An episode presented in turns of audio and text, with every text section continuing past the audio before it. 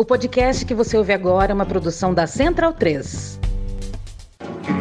Cristo Redentor, braços abertos sobre a Guanabara.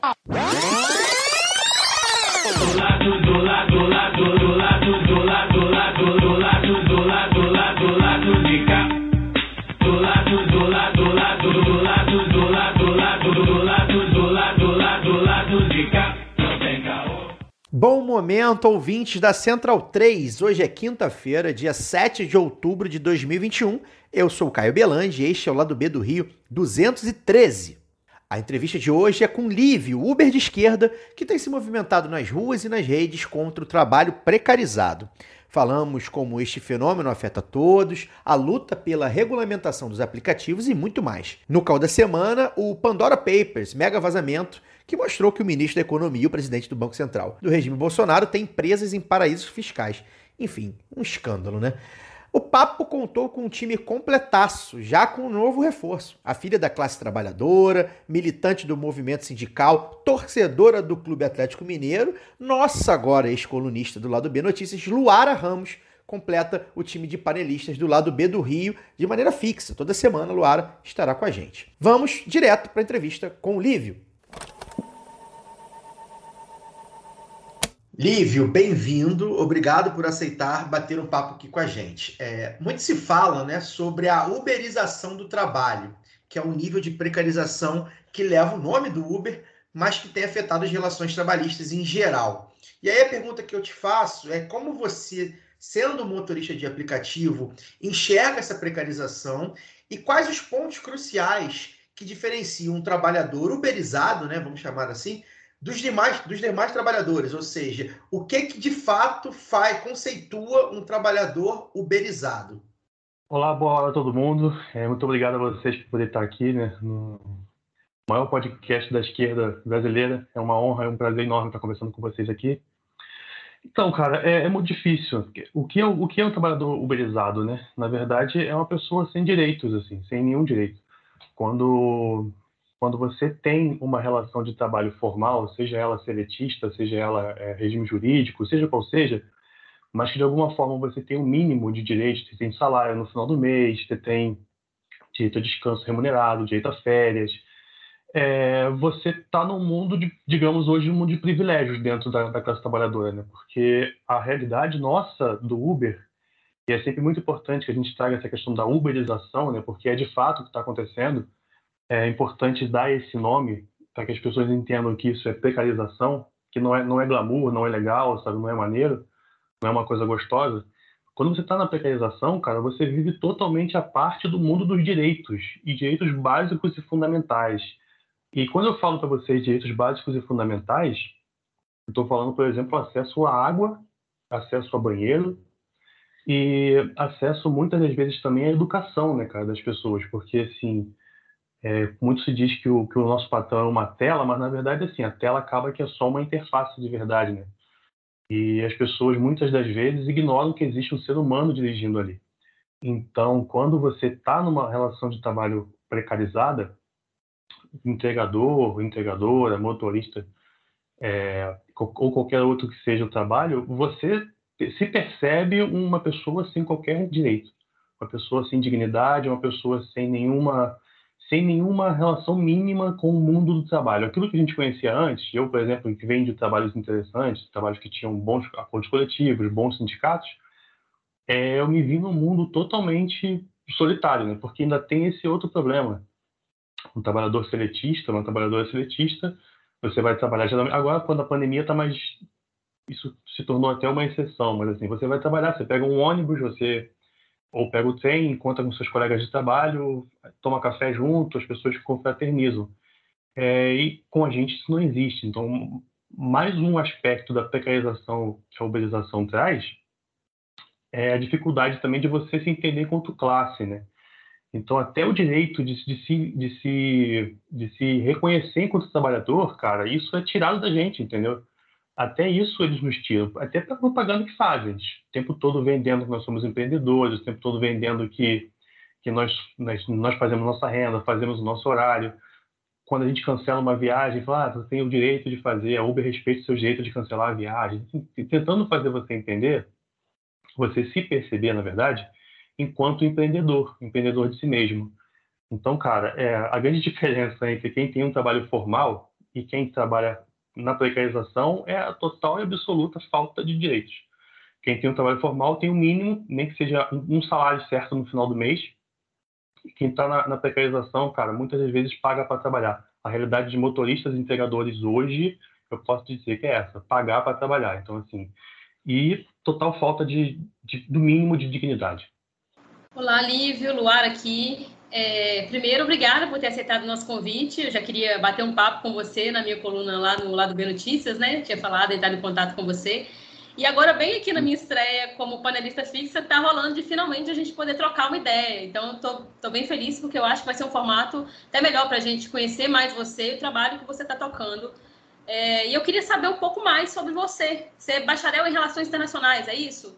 Isso, então, isso. Eu sou eu sou o Lívio, Uber de esquerda, nascido e criado em Realengo, criado na Zona Oeste do Rio de Janeiro, e algo que eu sempre carrego comigo para todo canto, porque eu acho muito importante né, a gente reafirmar de onde isso é, e ser de Realengo, para mim, é algo que está no meu DNA, está na minha formação, então assim, é muito importante, onde quer que eu esteja, Realengo vai estar comigo.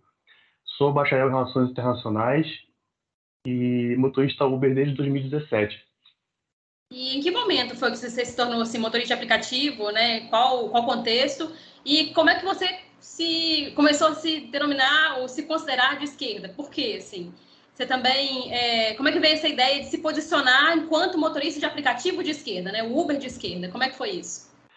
Então, é, eu começo a, a, trabalhar como Uber em 2017, né, que eu fui demitido e aí você está em casa, tem um carro na garagem, tem a, tem a habilitação, apesar de não gostar muito de dirigir, é, é o jeito, né? Vamos para a rua, vamos para a rua para ganhar algum dinheiro. E eu fui, confesso a vocês aqui que eu fui bastante iludido no começo, né? Venda de, ah não, vá, vá lá, seja seu próprio patrão, faça sua renda, trabalhe pouco e ganhe algum dinheiro. E aí você entra naquele mundo ali bastante iludido, você acha que consegue dar conta e você percebe que não, porque no começo você trabalha você se propõe o seguinte, ah, eu vim de um trabalho formal, então eu vou trabalhar oito horas, vou, vou, trabalhar quatro ou cinco, descansar, é, é, almoçar e voltar para trabalhar de novo e tal, e vou fazer isso todo, durante toda a semana. E você começa a perceber que não dá, que você precisa rodar cada vez mais para ter o mínimo de qualidade de vida que você tinha antes, e aí sua vida vai toda estupiando. E você começa a se perceber dentro de um universo que não te garante nada que só te estupia, que só te explora, que só suga, que só pega de você aquilo que pode pegar e não te entrega nada. E quando eu digo entrega nada, é remuneração mesmo, sabe? Assim, respeito você não tem, porque o aplicativo você lida o tempo todo com, com o algoritmo. Então, essa relação humana você não tem. E a grana também começa a não entrar. Você percebe que o seu carro está desgastado, que você está arrebentado, que o seu tempo com a família foi para o espaço.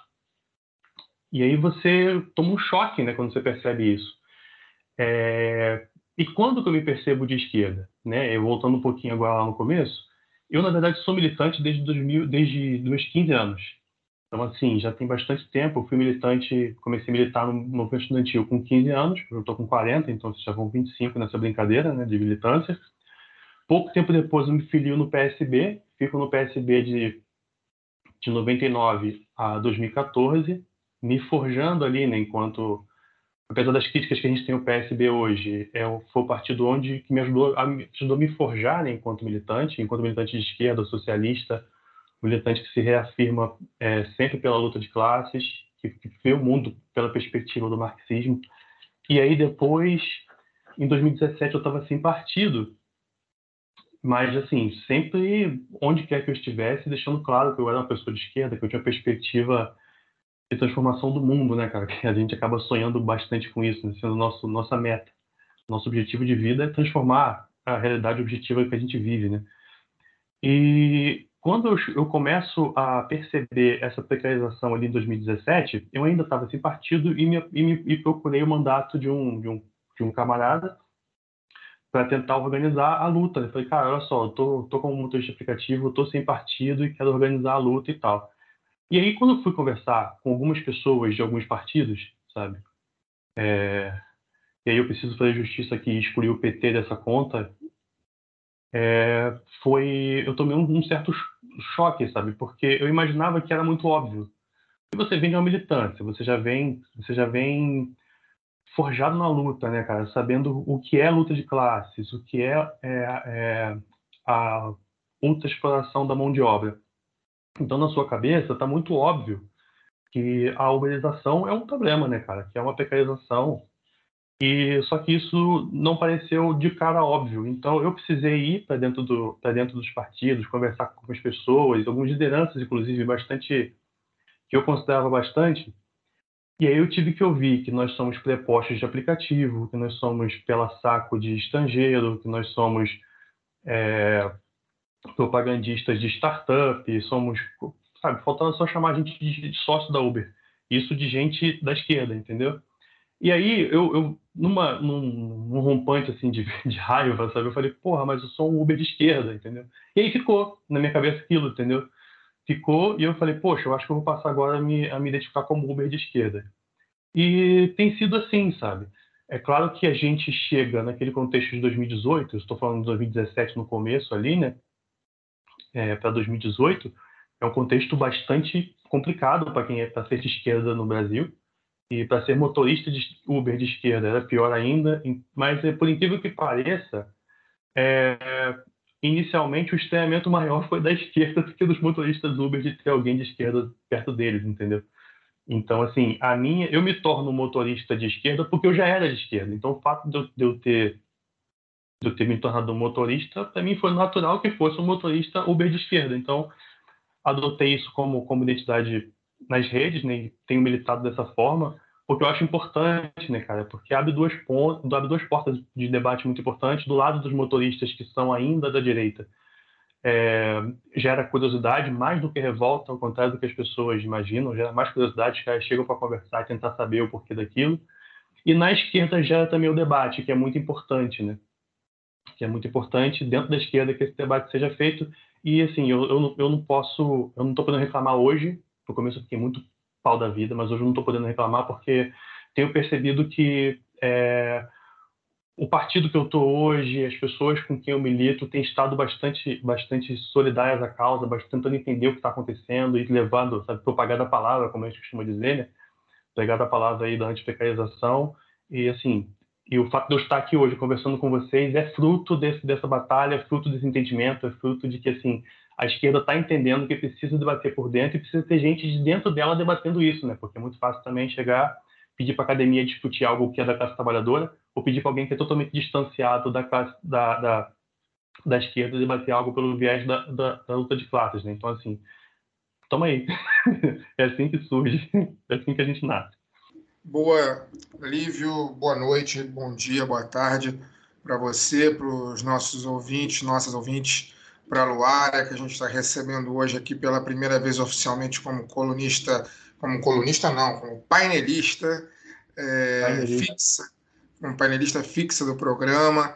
É, bom, e aí você, uma das minhas perguntas, eu, eu fiz um elenco, eu elenquei aqui três perguntas para te fazer, Lívio, e e uma delas tratava justamente dessa, disso que você acabou de dizer no finalzinho dessa sua resposta, que é com relação à percepção partidária, como você né, vê a percepção partidária é, é, com relação à luta dos motoristas de aplicativos e em que ponto, né, em que pé está hoje, né, em que pé você vê é, o apoio, né, se, essa, se essa luta foi abraçada de certa forma pelos partidos porque, de certa forma, eu que já tenho quase 40 anos e acompanho a política desde muito, com algum olhar, eu diria assim, né, mais atento, já, já há bastante tempo.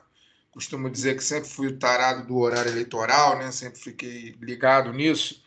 É, já desde os anos 90, ali, início dos anos 90, final dos anos 80, eu me lembro que o PDT, que na época era muito forte aqui no Rio de Janeiro, por conta do Brizola, tinha um vereador, que era o Pedro Porfírio, né, que era motorista de táxi. E ele sempre, na, é, a luta dele foi sempre ligada junto aos motoristas de táxi. Então, de certa, né, que de certa forma, são trabalhadores é, do mesmo setor, né? E que também sofrem com essa precarização. E aí muito me surpreende é, saber, através de você e através de outros motoristas de aplicativo com quem eu já conversei e que são mais atentos para essa questão da, da precarização, muito me surpreende que os partidos de esquerda ainda não tenham é, atenção, né, da, ou pelo menos ainda não tivessem em 2018, em 2019, a atenção devida à discussão da luta de classes com relação a esses profissionais trabalhadores. Né? Mas aí, já que você já meio que respondeu essa minha pergunta, eu quero falar sobre uma outra coisa. Você pode ficar à vontade, inclusive, para poder continuar sobre esse assunto, mas a minha pergunta também vai numa outra linha e é numa linha mais factual. É, hoje, né, a gente vive aí a, a, momento, um momento economicamente absurdo no Brasil, é, a gente está dizendo aqui toda semana, mas é isso, custo de vida altíssimo, né, as pessoas estão comendo cada vez pior, é, o combustível está num preço elevadíssimo, né? A gente já chegou um momento aqui de pagar dois reais no litro da gasolina.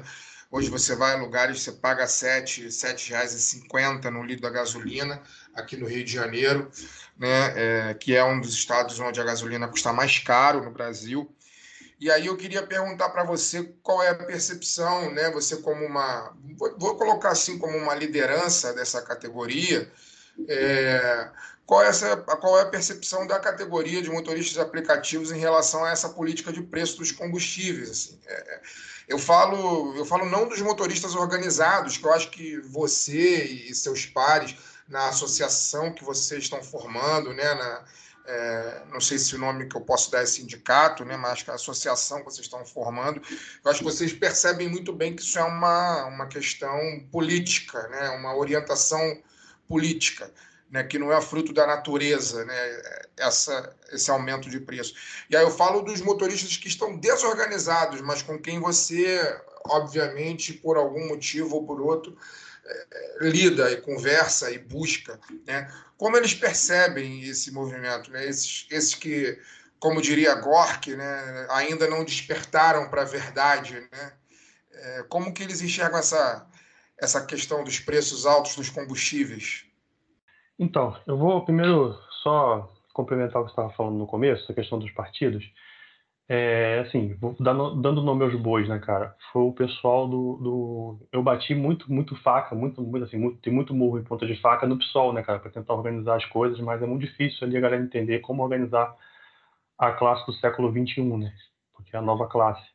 E, assim, cara, é, eu posso te falar hoje da realidade do PT, que é o partido onde eu estou desde junho, que eu digo que foi o meu presente de 40 anos, foi me filiar ao PT, né? foi finalmente me render ao PT e me filiar. Então, ali, junto ao PT, junto à resistência socialista, que é a, a tendência da qual eu faço parte, a gente tem conseguido ensejar bastante esse assunto, a gente tem conseguido ser ouvido, sabe?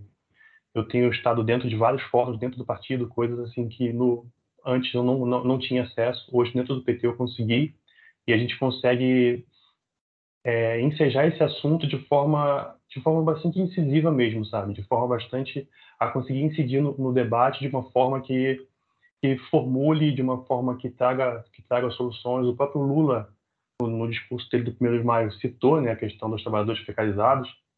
Então, assim, hoje eu posso dizer que os partidos já começaram a entender um pouco mais, mas que, assim, foi difícil, cara, foi muito difícil. E falando aqui por dentro do PT, né, cara, a gente tem conseguido aí é, muitas vitórias e ocupar muitos espaços e, e fazer o partido entender e, e, o, e, o, sindical do partido entender que ou ele entende essa classe, cara, ou vai continuar perdendo, não tem jeito. Quanto à questão do, do, do preço dos combustíveis, cara, o que, o que a gente tem hoje é uma coisa muito bizarra, assim, sabe? É, uma, é um negócio bem difícil, porque nós temos várias associações e alguns sindicatos. No nosso caso é a APP, né, que é a Associação de Profissionais por Aplicativos, que é uma associação desde o começo com viés fascista, viés de esquerda, a gente nunca negou isso. E a gente sempre que convida alguém, conversa com alguém sobre a associação, a gente deixa muito claro qual é o caráter dela. Só que tem uma situação muito, muito estranha, cara, porque é o seguinte: é, ao contrário do que muita gente imagina, motoristas Uber nem todos são bolsonaristas. Uma parcela, sim, porque na sociedade essa parcela ainda é grande, né, cara? Então, os motoristas refletem também de uma forma. É claro que tem um pouco mais do que a sociedade, do que o todo da sociedade, né? Assim, percentualmente. mas não são todos. Então, cara, aqueles que não são bolsonaristas, que hoje já são perto de, da maioria, se não for meio a meio, já é perto da maioria, já está perto de dividir isso, entendem que o problema do preço da Petrobras é, de fato, a política é, PPI, nem política de preço internacional. Então, assim, essas pessoas com quem a gente tem conversado, e mesmo não sendo de esquerda, mesmo não tendo, mesmo não se organizando em nenhum partido, mesmo que de direita, pessoas que mesmo que não não participem da, da, da organização da luta no dia a dia, percebem que que o problema do combustível hoje é a política de preço da Petrobras. Isso está muito claro para essas pessoas. Inclusive, muitas delas é, são, já se tornaram e já externam é, anti-bolsonarismo. Vêm falar comigo dentro do dentro do no, nos, nos chats privados, me chamam no privado para falar, para sentar o cacete, para debater alguma coisa e tal. E, mas, assim, infelizmente, tem uma parcela ainda de associações e tem um sindicato também que eles ainda são bolsonaristas e, e tem dificuldade. A gente percebe que eles chegam no limite da crítica, entendeu? Que eles entendem o que está acontecendo muitas das vezes, mas por questão de, de afiliação ideológica ou partidária, não podem avançar. Mas, cara, é, boa parcela já tem a percepção, mesmo dentro dos bolsonaristas, é que existe sim um problema na Petrobras que não é que não é aquilo que o, que o cara está dizendo, né? Que o, que o maldito fala. Que de fato existe um problema ali de preço, de você atrelar o preço nacional, as pessoas ganhando em real, você vendendo combustível em dólar. Então, a gente tem feito um trabalho de conversar com essas pessoas e tal. E aí, cara, é o papel da associação também, né? A gente coloca a associação para fazer esse debate, a gente coloca a associação para fazer esse, esse enfrentamento. Eu, enquanto o meu perfil também, dentro, da, dentro da, dos debates nossos, eu procuro fazer esse, esse debate sem assim, sem me furtar, sem usar minhas palavras, falando qual é o problema, entendeu? E o engraçado é que a gente percebe que, e eu percebo, é assim, que é deixa o cara falar, entendeu? Assim, já que a gente não está podendo falar, deixa o cara falar. Então, não é a, a, categoria é uma categoria bastante, bastante conservadora, muito, muito, muito, muito conservadora. Mas é, bateu muito fundo, cara. Bateu muito fundo. Para vocês entenderem o tamanho do problema, esse ano, só esse ano agora, acumulado de, de 1 de maio até o dia de hoje, o, o, o GNV, que é o combustível principal nosso, aumentou 48%, cara. Isso é você ir abastecer no dia 30 de abril com o, o metro cúbico do GNV a 3,89 e você hoje abastecer por 4,10. 2,89, desculpa. Você abastecia 2,89 em 30 de abril e hoje você abastece por 4,10. Então vocês veem o tamanho da pancada. E você alia isso já a esses anos todos sem reajuste, as corridas ultra baratas e assim, o desemprego cavalar, a fome aumentando, as pessoas precisando ganhar dinheiro de alguma forma. Cara, sufoca, né? Sufoca. E isso facilita um pouco a gente fazer esse debate, mas eu percebo que as resistências são cada vez menores, mesmo entre bolsonaristas. E alguns já começam a apontar isso como um equívoco da política do Bolsonaro. Daquele jeito deles, né? De assim, falar com aquele medo de, de afrontar e tal, porque eles têm, eles, a gente percebe que eles têm bastante medo, às vezes, de falar algumas coisas, sabe? E dentro do, da turma deles ali, acabar ser, eu não gosto desse termo, mas vou usar, é cancelado, entendeu? Dentro da turma deles ali. Então é isso, cara. Essa percepção tem aumentado e a gente tem feito um trabalho assim de conversar e fazer o povo entender que é isso mesmo, entendeu? O problema é a política de preço da Petrobras. Lívio, Daniel aqui falando, boa noite. É... Boa noite. A gente fala de uberização, né, a partir do, do nome da, da, Uber, que talvez tenha sido a primeira empresa é, desse, desse tipo a, a, cair no gosto popular né, dos clientes, ali, a coisa de 5, 6 anos atrás mas essa categoria se aplica não apenas aos motoristas de aplicativo, de outros aplicativos concorrentes da Uber, como do, dos entregadores, né, de empresas de entrega, entrega de comida, etc. É, no, no, no, seu dia a dia, no seu trabalho aí de, de, de mobilização e conscientização da categoria, você acha que existe uma consciência de classe dos uberizados de forma geral, pegando os entregadores de, de aplicativo e tal, ou em geral o cara que dirige um Corolla, mesmo com uma margem muito estreita, ele acha que está, digamos assim, entre aspas, acima na cadeia alimentar do que o cara que está entregando o Uber de bicicleta do Itaú? Sim, sim, a resposta é sim. É, a gente é, dialoga até um pouco com a conversa, com, com, a resposta anterior, que é sim, na verdade a gente tem dentro da categoria, que é a categoria muito ampla, né, a uberização se tornou sinônimo de precarização. Então a gente tem uma categoria muito ampla aí, de, que vai desde de diaristas até, sabe, está chegando já em professores universitários, né? Então, é, tá cada vez o, o espectro está cada vez maior. Mas dentro assim da categoria de do pessoal que trabalha por aplicativos no, no, no, nas ruas, eu costumo dividir essa galera em três: o pessoal que faz Uber, o pessoal que faz entrega por moto e quem faz entrega de bicicleta. O motorista Uber é o retrato que eu passei um pouco antes aqui. É uma galera que, por ter o carro, se sente mais empoderada, né, cara? Então, assim, o carro é uma arma, o cara é, tem a questão também daquela masculinidade que você tem que o carro, você tem carro, você é o cara. Então, assim, já junta essas questões. E esse cara não se vê, e é um trabalho que a gente faz assim, cara, de formiguinha, de sentar com o cara e conversar. Esse cara, motorista, muitas das vezes não se vê como camarada do maluco da bicicleta. E aí no trânsito fica disputando espaço, derrubando aquela, aquele cara no chão. Esses dias agora o camarada Uber foi fazer uma manobra sem olhar, derrubou a menina no chão que estava com bicicleta fazendo entrega, sabe? É, porque, de fato, assim, o cara acha que nessa cadeia, primeiro, assim, ele não se identifica muitas vezes enquanto precarizado. Ele acha que ele é empreendedor. Isso existe é, porque os aplicativos fazem esse trabalho muito forte em cima desse cara. É, tem gente de esquerda, inclusive, que você tem que sentar com o cara e conversar. Eu já tive que sentar às vezes para companheiro, que ir comigo, vamos tomar um café. Olha o que está acontecendo. Então, assim, por conta dessa, por conta dessa massificação de que nós somos, é, na verdade, empreendedores, que a gente faz o nosso salário e tal. O pessoal das motos já é um pessoal que, que assim, se entende um pouco, um pouco mais precarizado nos direitos, mas ainda assim, por ter um motor, né, por ter algo motorizado, tem mais dificuldade também de você conseguir conseguir organizar o cara e entender que o maluco da bicicleta também é, é, é camarada. Então nós temos hoje nas motos, inclusive, movimentos grandes aí que estão surgindo, que eu não vou citar o nome aqui, mas que são movimentos ligados ao MBL. E que o discurso é o discurso do empreendedorismo, do faça você mesmo, sabe? Do, de que os aplicativos são, na verdade, estão nos proporcionando grandes oportunidades para a gente conseguir é, levar renda para casa e que hoje você trabalha por, por aplicativo e amanhã você vai comprar a lua, entendeu? Então, assim, tem uma galera dessa, mas ainda assim a resistência à esquerda, a resistência classista é maior nas motos do que do que na, na, na galera que trabalha com carro, com os motoristas por aplicativos.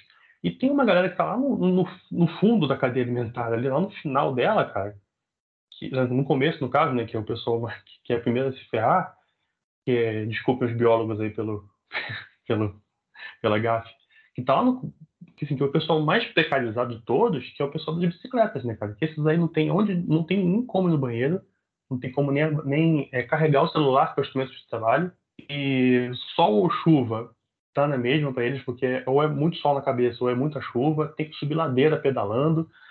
E essa galera, e é mais nova, é uma galera que boa parte não tem nem moto, não tem nem habilitação, alguma parcela não tem nem é, idade para ter habilitação ainda, não tem nem 18 anos. E por essa questão da, da, da, da do começo da juventude adulta ali, né, cara, perto dos 18 anos e tal, é uma galera que, assim, que tem mais, mais sede de mudar as coisas, mais sede de organizar as coisas, mais sede de, de fazer as coisas acontecerem. Então, assim, é uma galera que tende a se organizar mais. Você pode ver que os grandes movimentos que têm sido feitos ultimamente, são são dessa galera das bicicletas. É, que também tem um problema, porque eles têm muito autonomismo, né? então acaba que falta às vezes um pouco de método, falta um pouco de, de da tática, de você traçar uma, uma tática para alcançar o objetivo e tal. Então falta um pouco isso, esse preparo mais político, esse preparo que, que, a, que, a, que a tarimba da luta diária, da luta da conversa, da organização vai te dando. Mas é, é um pessoal que tem um espontaneismo muito, muito, muito, muito patente, e que vai e que tem conseguido se organizar um pouco melhor. Então, assim, espero ter conseguido explicar as diferenças. Mas sim, o, o, retrato que você que você passou aí, ele, ele é bastante real, né? O motorista, por ter um carro, se acha o cara, é, o cara da moto se organiza um pouco melhor, se entende um pouco mais, a galera das bicicletas aí que é que é mais que é o pessoal mais organizado. Dessa forma, meio bagunçada ainda, meio espontânea, meio tal, até refratária bastante a movimento, qualquer tipo de associação, é, alguns deles nem conversam com a gente, que é de carro, vocês, vocês dirigem carro, não sei o quê, sabe assim. A gente até ri, brinca e tal, conversa, mas tudo numa boa, tudo na brincadeira. Nada que chegue a hostilidade, nada que chegue a nenhum tipo de, de violência física. Tudo dentro de uma, de uma, de uma civilidade. Mas é isso, cara, é, a, a luta está organizada dessa forma.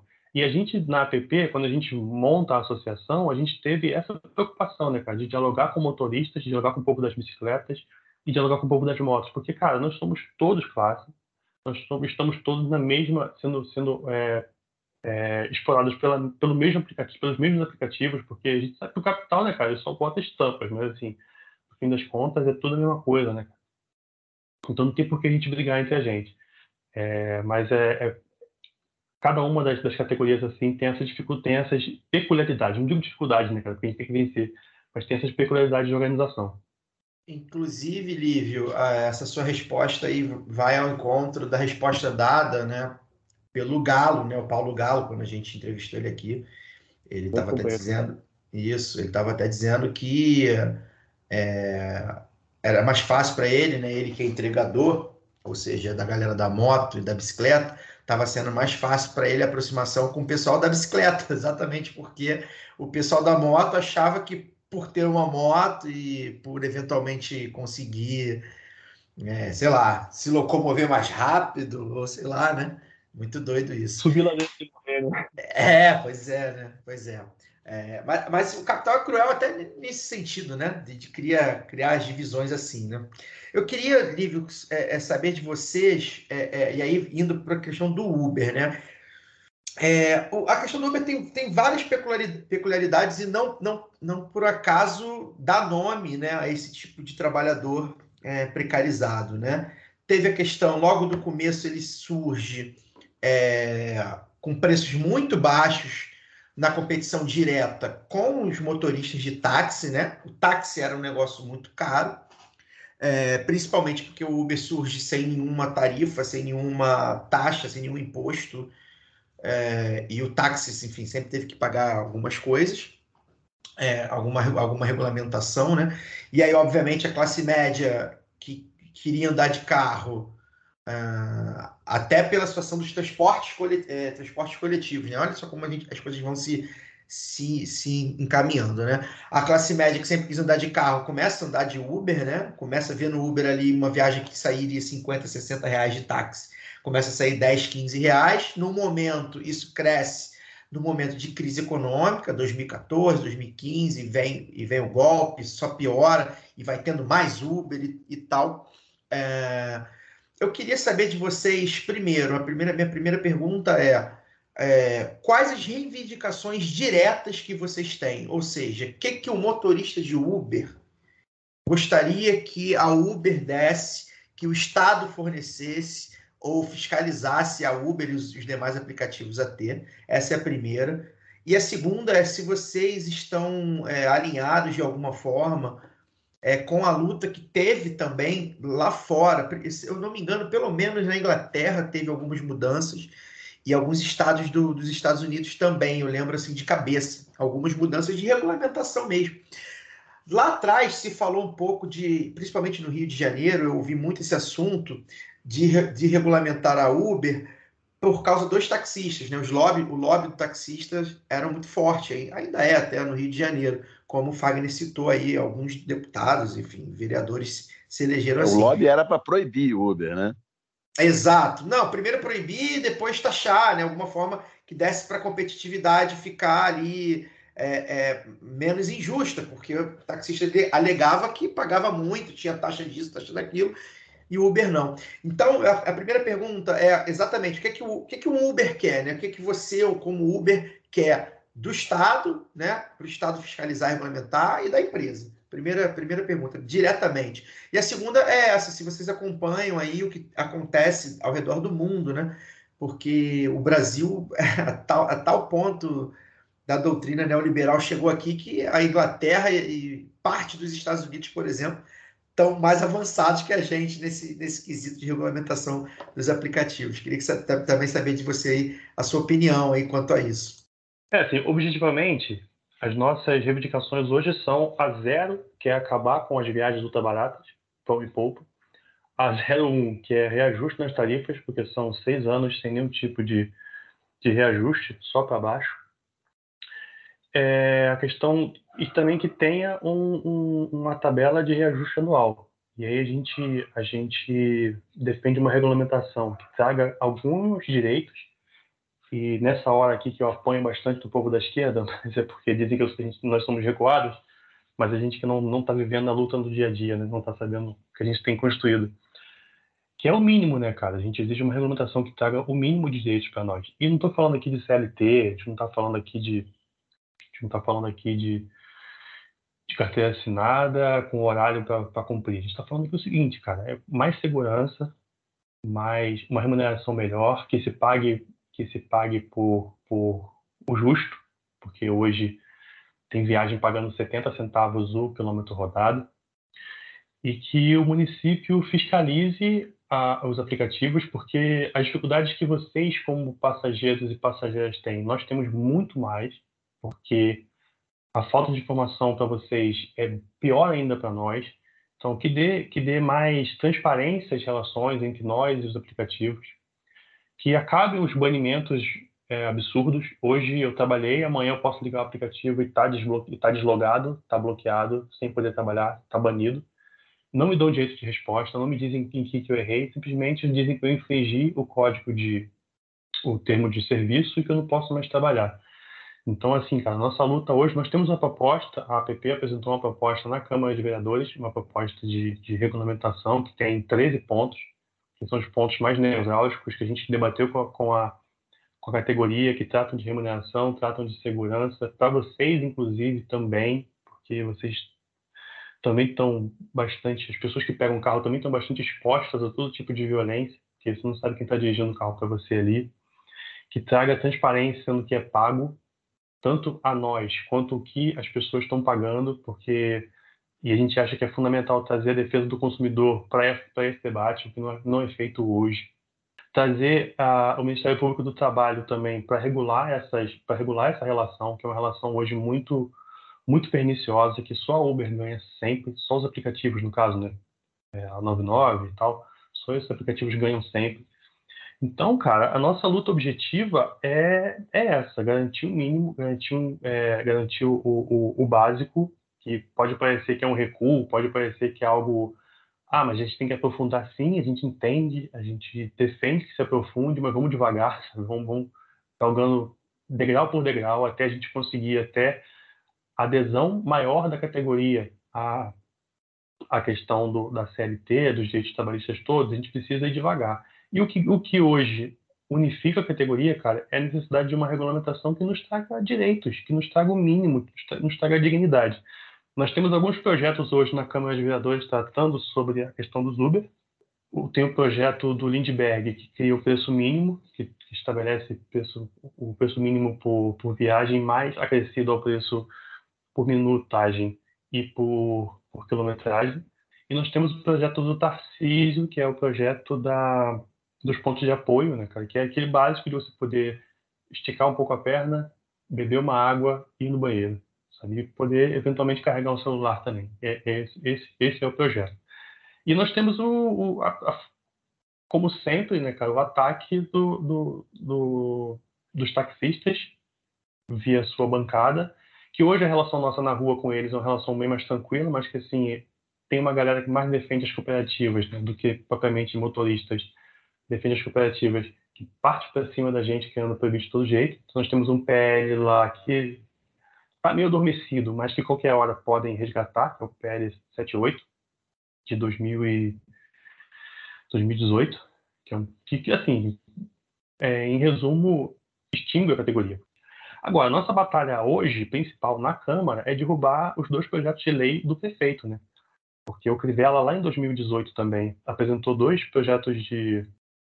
Dois decretos de regulamentação, que de regulamentação não tinha nada. Na verdade, eram projetos proibindo, criando taxas para nós proibindo a categoria de, de, de existir. É, e aí os decretos foram derrubados na, na, na justiça. Eduardo Paes entrou alguns meses depois, já editou mais um decreto também, nos, nos mesmíssimos moldes, inclusive aquilo que a justiça tinha derrubado. Aí a justiça derrubou de novo, ele foi, editou um novo decreto tirando aquilo e agora apresentou dois projetos de lei separados. Um projeto de lei que cria, que, que regulamenta a atividade, cria, cria para nós custos que são impraticáveis, a gente não tem, não tem como bancar, e outro projeto de lei que cria uma tributação à Uber. Assim, nós entendemos, eu falo aqui enquanto associação, é, nós entendemos que a Uber precisa sim ser tarifada, que ela precisa sim pagar imposto no município, porque ela usa, né, cara, a infraestrutura do município, mas não dá para ser nos moldes que tá, porque está em aberto. Pode ser que a Uber transfira isso para nós, por exemplo. Pode ser que cobre de motoristas e passageiros e ela mesma não pague nada, porque porque a legislação é muito é muito ruim, cara. É muito ruim. No, no projeto de lei de regulamentação geral, a única obrigação que ela cria para a Uber é que ela passe a fornecer as viagens que são feitas com início, meio e fim e o cadastro de motoristas, que até hoje os, os aplicativos se recusam a fazer. Mas para nós, cara, cria um seguro que a gente tem que pagar um seguro a mais, que hoje é pago pelos aplicativos, isso tem que ficar muito claro sempre. Eles obrigam a gente a pagar um, um seguro que hoje os aplicativos pagam. Então, assim, eles vão deixar de pagar e passar para nós a Uber tem grana para pagar isso, nós não temos, porque é algo que nos onera em 300 a 400 reais por mês, esse seguro, que é um seguro muito alto, que é um seguro de proteção individual. Ela obriga também a gente anualmente a entregar o, uma certidão de, de, nada consta, só que tem certidão de nada consta dos distribuidores, então é mais uma pancada anualmente, está na casa de 500 a 600 reais por ano de, só de taxa de, disso. E a outra questão que, que toca é a questão do, do cadastramento dos veículos, né? Porque assim, nada dos passageiros, desculpa, nada nada que obrigue os passageiros a fazerem verificação de CPF, verificação de dos cartões que são pagos, quem se responsabiliza em caso de, de roubo, quem se responsabiliza em caso de calote, nada disso toca. Então, assim, para os aplicativos, de fato, não cria obrigação alguma, só cria para nós. Então, é, além da gente brigar pelo, pelo fim das viagens ultrabaratas, pelo reajuste da, das, das tarifas como tarefa zero nossa, a gente também está brigando para derrubar esses dois do projeto de lei, que para nós são, assim, inviabilizam totalmente que a gente consiga levar o mínimo para casa, né, cara? Entendendo, e assim, esse é um entendimento que eu tenho desde o começo, que a Uber, na forma como entrou, ela canibalizou o serviço de táxi e também os serviços de, de, de, ônibus regular mesmo, né, cara? Quem é da Zona Oeste, quem é, de, é, da Zona Norte, Zona Oeste, conhece a realidade de você não ter mais ônibus em alguns, alguns lugares. Tem bairros que você não consegue transitar dentro do bairro de ônibus por conta da Uber. Então, assim, a Uber precisa ser regulada, a Uber tem seus problemas. Não é dificultando a vida do motorista Uber que você vai resolver o problema. E a gente precisa trazer também é, facilitar a vida do taxista, né, cara, que pagam algumas taxas por ano e tem que fazer não sei quantas vistorias, tem vistoria do, do, do, relógio, tem um monte de coisas, então assim, a gente não entende que seja dessa forma. E proibindo, quase proibindo a gente de trabalhar, que vai resolver a situação dos táxis, até porque os táxis também, é uma crítica que eu faço a eles diretamente, pararam no tempo, né, cara, não, não, não se modernizaram, agora que estão se organizando em aplicativos, tem, tem e é uma, algo importante se dizer também, tem motoristas é, auxiliares que vêm procurar a gente para não podem colocar a cara, mas apoiar a nossa causa, dizendo que eles também são, são vítimas de, de, de exploração, né, cara? Porque assim, eu, se eu começar a rodar, eu paro no posto e gasto às vezes 70 reais para encher meu tanque. Mas eu faço isso, entre aspas, se eu quiser, né? O cara que é motorista auxiliar, do carro virou o dia na garagem dele, ele já está pagando mais uma diária, então ele já sai de casa devendo. Então é algo que a gente precisa rever. É uma galera que a gente também tem conversado devagar, né, cara, com muito cuidado para eles não se exporem também. E é uma luta que a gente tem, tem tentado encampar aí da necessidade de, de, se re, de se ver o que é essa representação também deles na Câmara, né, cara? A gente sabe que tem vereadores, vereadora também lá, é importante que se diga que também tem uma mulher que representa, que representa, na verdade, cooperativas, né, cara? Não representa o motorista de táxi. Então é uma luta que a gente também tem procurado fazer devagar, com muito cuidado, mas expondo que, assim, nós somos contra o modelo da, da uberização da forma como ela está colocada, a gente entende que é um problema, mas que é, é, algo real, é algo que existe. Então não adianta também de uma hora para outra você proibir. Você vai deixar aqui no Rio de Janeiro hoje aproximadamente 200 mil famílias sem, uma, sem a única fonte de renda que tem. Então é algo que precisa ser, ser frontalmente, frontalmente debatido e frontalmente combatido, sabe? Porque é muito complicado, é muito complexo. E, ao mesmo tempo sabendo que é algo que não tem recuo, não tem como voltar. Nada vai voltar a, antes da Uber, porque ela existe hoje da forma como está. O que a gente pode fazer é melhorar as condições de quem está dentro dela e melhorar as condições de, das, das, cidades, né, que estão sendo estupiadas, e melhorar as condições, tornar a Uber segura, por exemplo, para que crianças, adolescentes possam andar nela, é, tornar a Uber segura para que é, mulheres possam andar, tornar seguro para que para que passageiros negros não fiquem tendo viagens canceladas só porque são negros. Então, assim, a gente precisa fazer esse debate de forma mais incisiva também, sabe? Entendendo toda a problemática do, do, do, do assunto, entendendo que não é o modelo ideal, mas é o que a gente tem, é o que é está colocado, dificilmente isso vai recuar e a gente precisa organizar isso de forma a tornar menos cruel, tornar mais humano, tornar com mais direitos. Elívio, relação... ah, tá, não, eu ia te perguntar isso, em relação, é, em relação a, ao exterior, né? É, como é que vocês, vocês observam esses movimentos? Há movimentos aí que, você, que a gente possa se espelhar? Como é que você vê isso? Sim, em relação ao exterior, a gente pode dizer que hoje relacionamento direto, cara, não tem. Sabe assim, uma interlocução que traga, que organize de forma, de forma mais, de forma mais é, incisiva, não existe. Mas existem sim alguns diálogos. Eu, por exemplo, faço uma conversa com algumas frentes lá de fora, algo muito incipiente ainda, algo muito, muito no começo da conversa, mas já existe. Hoje a gente tem, por incrível que pareça, e eu, eu faço questão sempre de falar isso, cara. É, a gente tem na, na Inglaterra, né, que é, que é um país que sempre se, se orgulha de dizer que é liberal, a gente tem uma regulamentação muito boa em Londres, e por incrível que pareça, cara, na Califórnia, né, que é onde a Uber nasce, lá existe uma regulamentação estadual que dá direitos aos motoristas. Uma parte disso foi derrubada no plebiscito que elege o Biden, né? junto com a eleição dele foi feito um plebiscito, parte foi derrubada. Mas uma boa parte continua ainda em pé, cara, que é a questão do, do a carga máxima de trabalho por dia, o preço mínimo que eles têm que receber, direito de férias, direito a receber descanso. Então, assim, essas coisas foram mantidas.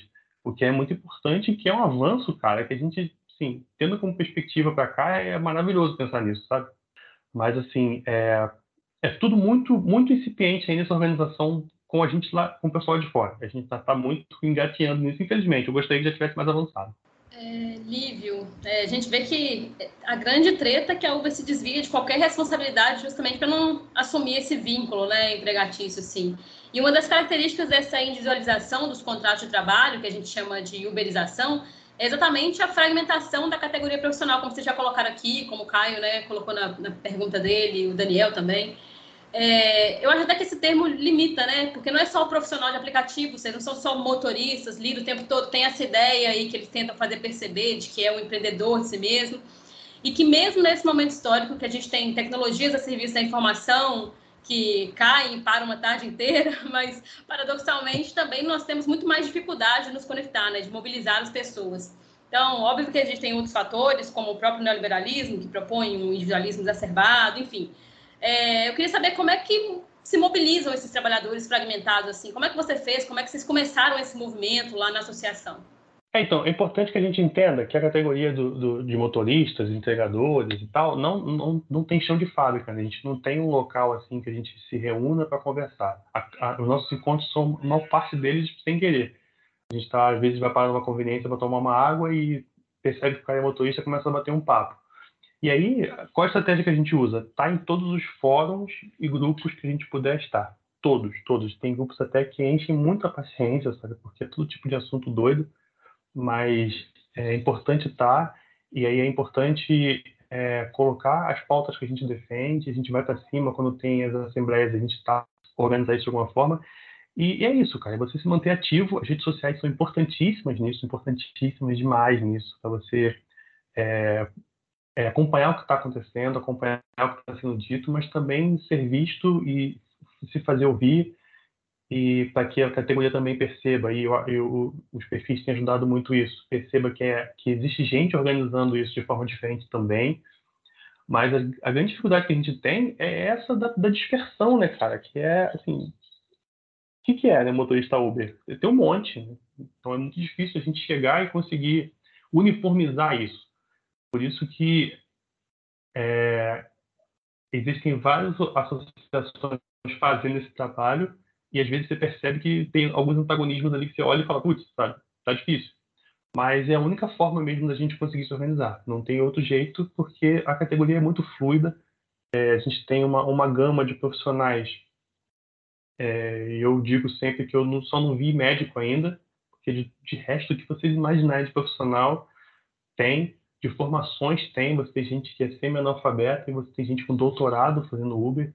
Então, assim, isso é uma dificuldade a mais também, ao mesmo tempo que ajuda um pouco, por outro lado, porque é, tem uma galera chegando agora que tem um pouco mais de consciência de classe, né? Então ajuda um pouco mais a organizar e acaba que vem mais para o nosso lado, mas a nossa luta é essa, é, no, é, no, é nos aplicativos, é no, no, WhatsApp, é no Instagram, é no Facebook, é estar em contato com todo mundo, é fazer as coisas correrem assim, você recebe uma, uma você recebe uma informação sobre ah, projeto de lei tal. Assim que eu recebi o projeto de lei, eu já redigi um textozinho básico e já fui disparando isso nos grupos e recebendo feedback daquilo. E daqui a pouco eu já, recebi, eu já recebi aquilo de outras, de outras pessoas, quer dizer, a coisa estava circulando. E é dessa forma que a gente faz, sabe? Dessa forma. E está muito atento, está sempre muito ligado e, e, sabe, e bater papo, e entender, e sentar com o cara e conversar, é, tentar criar essa relação, porque a gente, a gente, nós somos todos camaradas mas a gente não conversa só de política o tempo todo, né? Então, assim, com os, com os motoristas é a mesma coisa. Né? A gente tem a, a é sentar com o cara para conversar coisas bobas sobre futebol, conversar sobre como é que tá a família, e aí nisso ir criando um senso de corpo, e criando um senso de camaradagem, criando até confiança, né, cara? Eu posso dizer para vocês, assim, que nesse tempo que eu tenho militado, é, muita gente hoje tem uma outra visão do que é a luta, sabe? Gente que era mais refratária, ah, vocês são de esquerda, tudo bom de maluco, e hoje a pessoa entende, pode não, não, não pode não se ver como esquerda, pode não se identificar com nenhum partido da esquerda, mas se entende enquanto trabalhador, se entende enquanto sujeito de direitos, se entende enquanto uma pessoa precarizada. Então, assim, é, esse é o trabalho que a gente tem feito. Disparando nas redes, estando muito atento nas redes, muito ligado, muito antenado em tudo que está acontecendo e fazendo a informação circular de forma que. Uma informação sadia circular, né? que isso é importante fazendo informação sadia circular e percebendo que aos poucos a coisa tem, tem andado, aos poucos a gente tem conseguido construir, aos poucos a gente tem conseguido dar forma, dar jeito, dar cara para isso, sabe? É muito, é muito interessante perceber isso. Lívio, Fagner falando mais uma vez. É, queria que você falasse, cara, sobre a experiência de ser motorista de Uber em tempos de pandemia. Né? É, eu acho que esse é o tipo de coisa que a gente nunca pode deixar, talvez, de, de frisar, que eu, eu, eu, me, eu imagino a orientação é não saiam de casa, né? E, no entanto, o motorista de Uber é uma das categorias que não tem, não tem condição, não tem como não sair de casa, né? Porque se não sair de casa, literalmente não coloca comida na mesa. Né? E e aí eu queria que você falasse sobre essa experiência, não só uma experiência individual, né, mas a experiência coletiva dos, dos camaradas trabalhadores que tiveram que sair de casa para se sustentar nessa, nessa circunstância. Né? Eu, eu faço parte do, do, do imenso arsenal de pessoas que perdeu familiares é, para a pandemia e, e em função de trabalhar em serviços essenciais, né? Eu tenho um primo da minha companheira que era motorista de ônibus e acabou é, perdendo a vida com 40 e poucos anos é, na pandemia. E eu queria que você desse esse relato é, mais do que um relato individual, mas um relato coletivo mesmo de como é trabalhar nessas, nessas circunstâncias, mais do que nunca, sem saber se você vai colocar comida em casa, porque ah, você pode sair para a rua, mas o número de pessoas na rua é menor do que, do que o normal. Né? E também sem a certeza de que vai ficar vivo, né? porque para além das questão, da questão de segurança, de uma cidade violenta como o Rio de Janeiro para quem trabalha na rua, né, ainda tem essa questão do vírus, né? Eu queria que você falasse sobre isso. É, é importante a gente começar sempre pelo óbvio, né? Os aplicativos não deram suporte nenhum para a gente.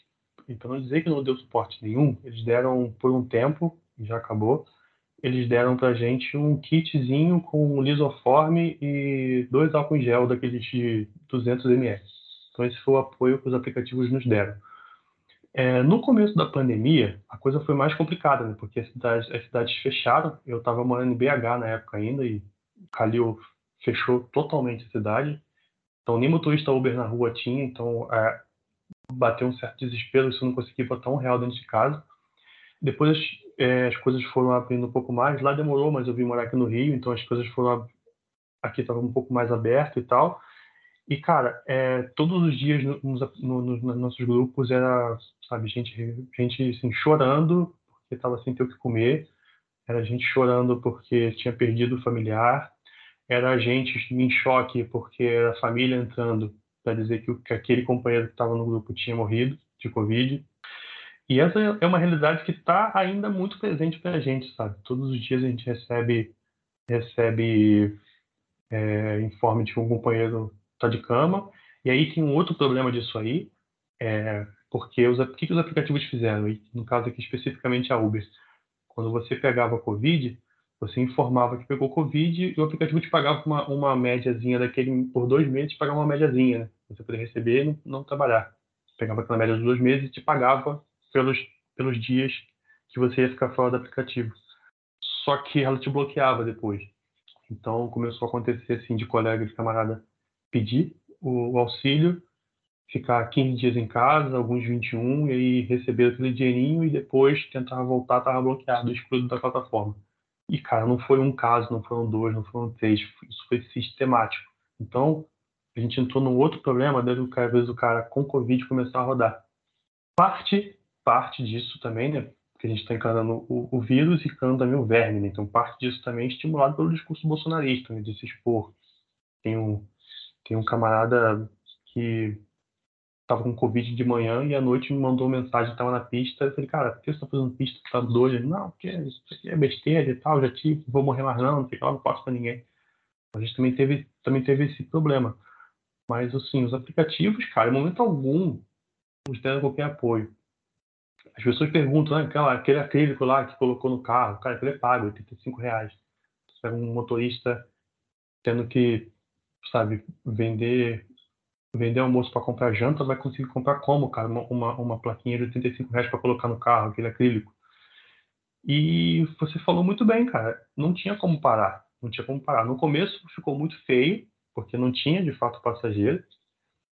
Mas agora, cara, é... a gente tinha mesmo assim, a gente tinha mesmo assim que ir para a pista e tentar fazer algum jeito, tentar fazer ganhar algum dinheiro. E nisso, cara, é contaminando pessoas é, e, e, se contaminando também. Muitas famílias de Uber destruídas, porque, cara, o cara não tinha como parar, aquela mulher também não tinha como parar. Aumentou muito né, o número de mulheres dirigindo na pandemia, isso aí a gente percebe claramente, nos nossos grupos aumentou, porque, cara, as pessoas estão morrendo de fome e não tem de onde tirar ajuda e precisa correr e vai se colocar em risco, não tem jeito. Muita gente também motoristas, inclusive, não, não respeita a regra de não, de não de usar máscara, de não fechar a janela e não ligar o ar. Então isso é um outro problema estimulado pelo verme. E nesse caso a culpa nem tanto é do vírus, mas é mais do verme. E, cara, é, é uma batalha diária de você dentro do carro ter que brigar com gente e reportar no aplicativo, oh, fulano que não quis usar máscara. Já tentaram me agredir, inclusive, quatro marmanjos aqui perto de casa, aqui em Marechal, tentaram, tentando me agredir, porque eu falei que não ia entrar no meu carro 4K, não pode, só pode entrar no máximo 3. E os três que os quatro queriam entrar no carro ainda sem máscara. Então, assim, cara, é uma, é uma batalha de todo dia, né, cara? É uma batalha assim, de cada viagem você ficar com medo, sabe? De a pessoa, aquela desconfiança mútua, às vezes, né? Você espirra, a pessoa te olha mais estranho, a pessoa dá uma fungada mais forte, já fica meio bolado porque você sabe que não vai ter apoio, não vai ter suporte, não vai ter de onde tirar, porque o auxílio emergencial também, que no começo foi importante, né, cara, agora é uma, é uma brincadeira, é uma palhaçada, para falar a verdade, porque o valor é ridículo. Então, assim, tudo isso somado, a propaganda que o Verme fez para o vírus, é, a falta de consciência e de apoio que os aplicativos não nos deram, mas a necessidade que a gente tem de ir para a pista, cara, de ir para a rua, que ou isso ou é fome, e é, é, é de fato que está acontecendo, entendeu? Porque não tem de onde tirar, não tem, de, não tem onde dar, dar um jeito. A gente teve que ir para a pista e encarar tudo, cara, sem suporte algum dos aplicativos, sem nenhuma preocupação do poder público também, porque o máximo que as guardas municipais fazem é multar você por estar de, com a janela fechada. Então, assim, além disso, não fazem nada. E é isso. Você vai para a pista, você se contamina. Eu tive a sorte de não me contaminar. Minha esposa também estava fazendo aplicativo, também não se contaminou. Gente, nós não pegamos Covid ainda. Eu digo ainda porque continuo na pista, né, cara? Continuo fazendo pista todos os dias.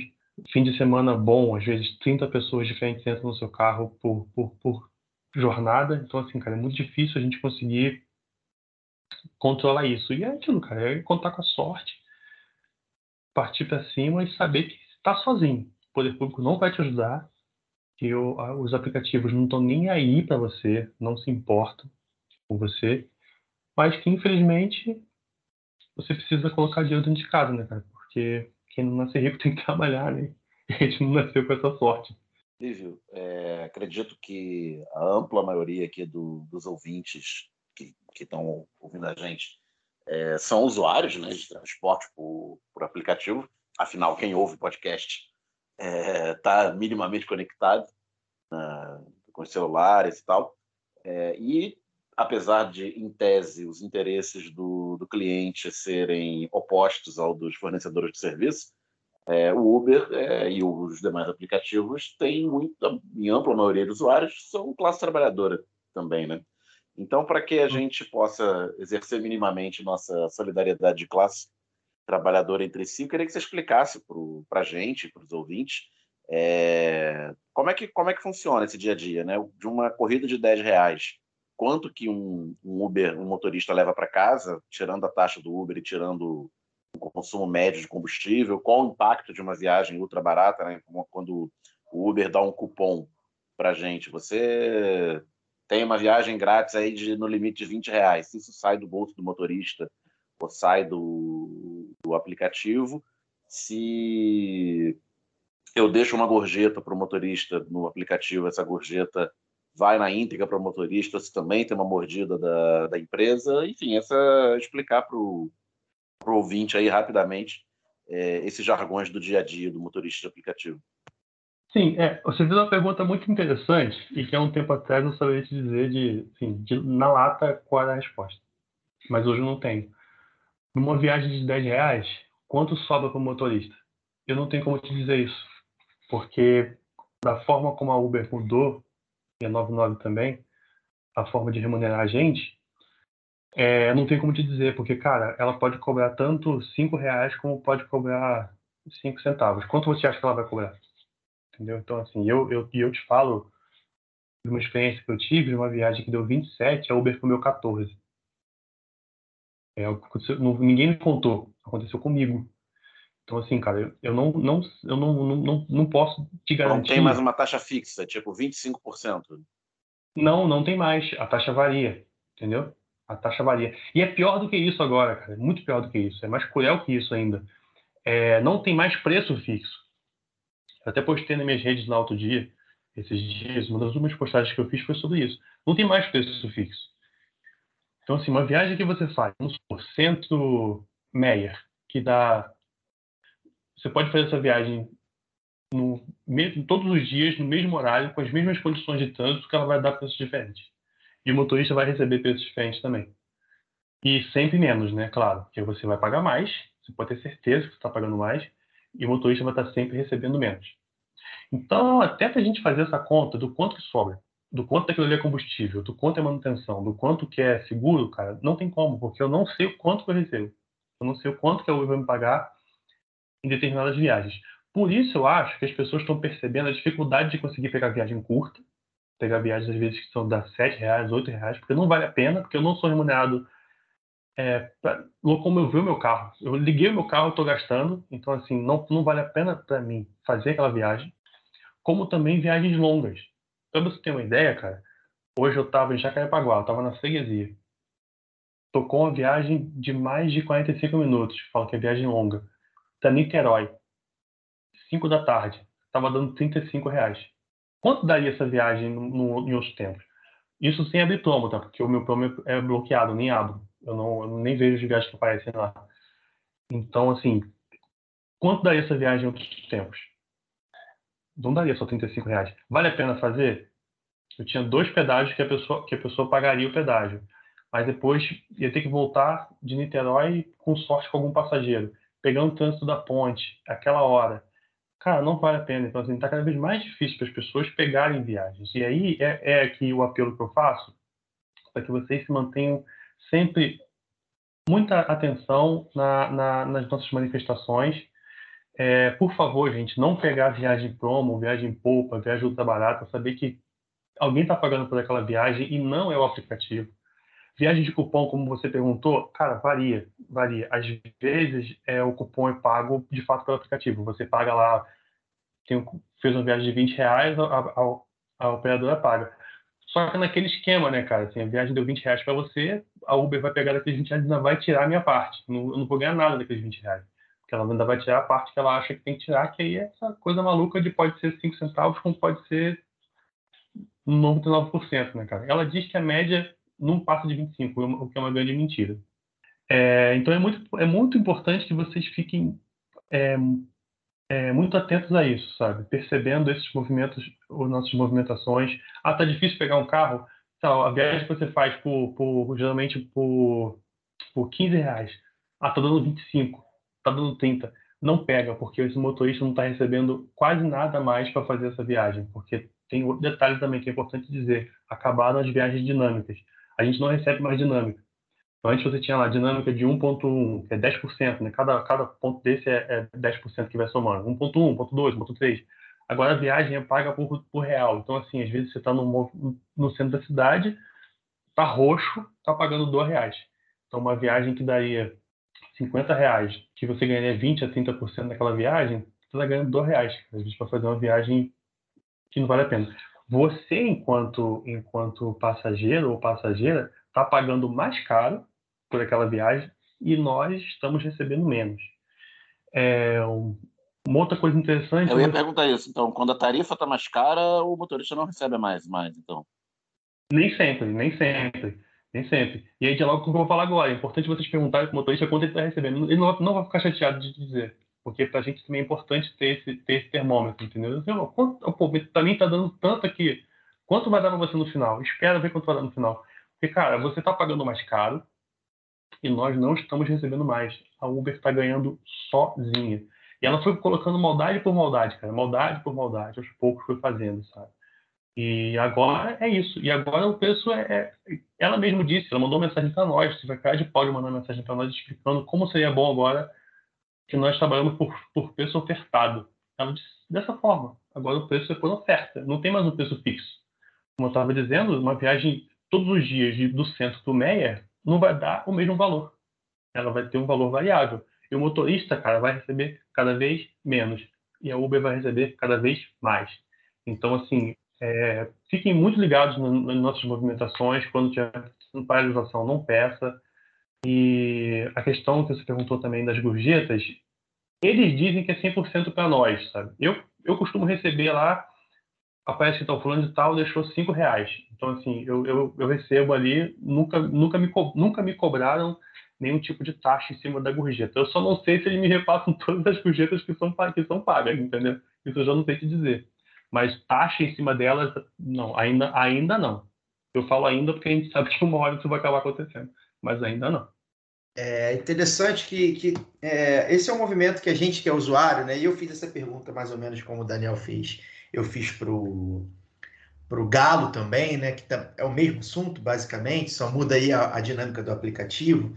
É, no caso da Uber, por exemplo, a Uber ainda surge como um aplicativo de fato né, muito positivo para o usuário, né? Pelo que eu falei né, na, na, na minha outra pergunta, era mais barato, né? pela competitividade com táxi e tal. Então, de fato, seduziu muito o usuário. Hoje isso já não acontece tanto. Primeiro que a qualidade do aplicativo mesmo, e aí da interface do aplicativo, enfim, a qualidade do aplicativo em si caiu muito, né? É, e aí, quando, quando cai para a gente na questão de, de, de, de taxas e, e, de valores, você agora está explicando, né? E, e, tem algumas explicações aí nas redes sociais, está caindo para o motorista também. Ou seja, é, é, o conceito do Uber, né, de você pedir por aplicativo, que é um luxo da classe média, né? A gente precisa ser claro quanto a isso, né? Um luxo da classe média. É, esse conceito, esse conceito, ele tá também se diferenciando, né? Porque já não, já não é mais aquela coisa quando surge como a grande novidade, ou seja, o aplicativo já não é, é, é tira do trabalhador, né? É, é, precariza o trabalhador ao máximo e já não oferece ao usuário o que parecia aquela, aquela, aquele canto da, da sereia que, que oferecia antes, né? Isso aconteceu também com o iFood, enfim.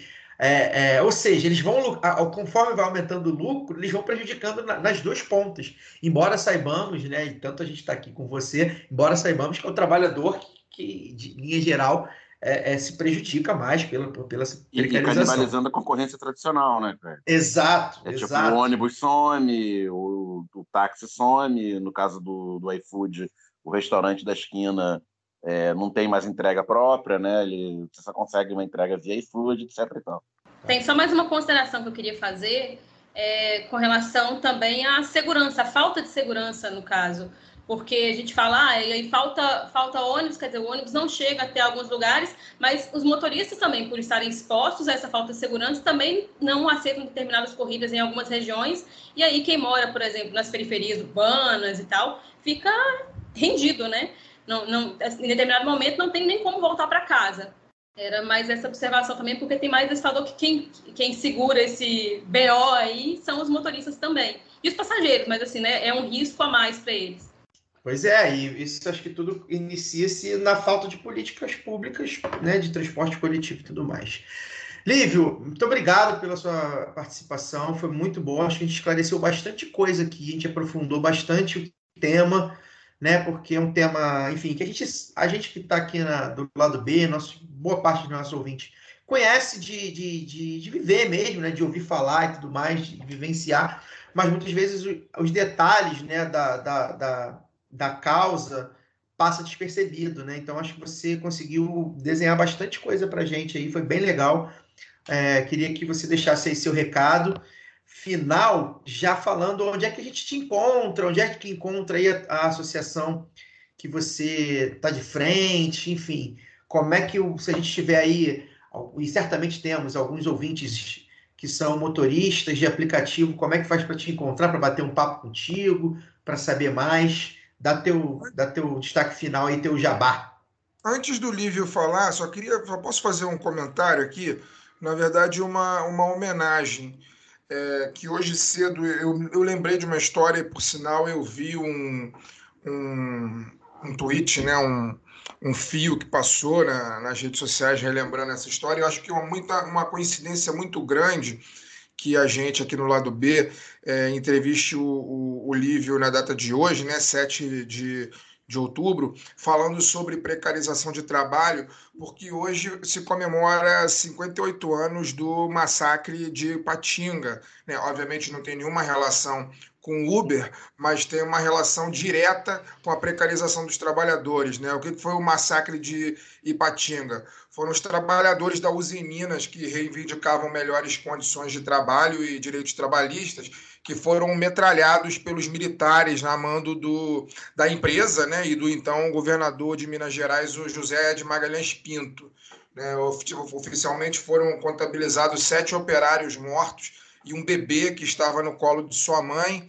É, mas provavelmente tiveram outros mortos que foram escondidos e também conta conta-se algo em torno de 79 pessoas feridas. Né? Os militares atiraram para matar mesmo, aí com o aval do governo de Minas e da, da Uzi Minas na época. Ela foi o dia 7 de outubro de 1963, né?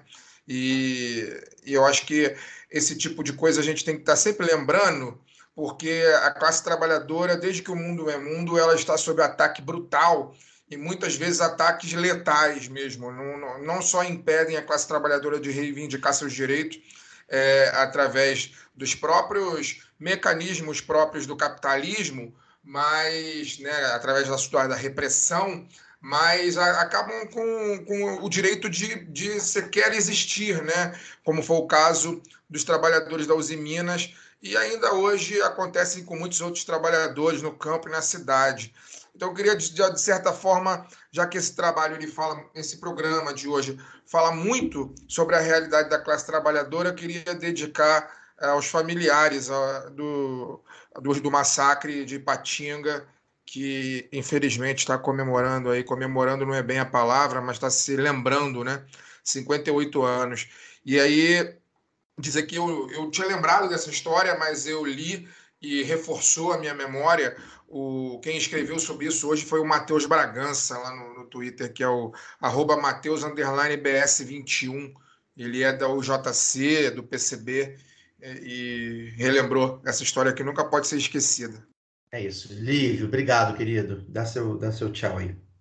Ah, muito obrigado a vocês aí, mais uma vez, por terem me convidado. Muito obrigado mesmo pela essa oportunidade né, de estar falando nossa nossa luta Uber, nosso dia a dia, daquilo que a gente tem batalhado, nossas propostas e expondo aqui a realidade cruel, né, cara, de se viver no Brasil de Bolsonaro trabalhando como Uber. Então, assim, é, é muito importante para a gente essa voz aqui, esse canhão, cara, porque o Lado B é, o, é, é, um dos podcasts mais ouvidos do Brasil e, com certeza, da esquerda é o, é o que tem uma reputação gigantesca, uma audiência maravilhosa. E, assim, só agradecer mesmo a vocês, agradecer a todo mundo que acompanhou a gente até aqui agora. E as minhas redes, quem quiser conhecer um pouquinho melhor lá, conhecer um pouco mais sobre o que a gente tem ligado, é o Uber de Esquerda.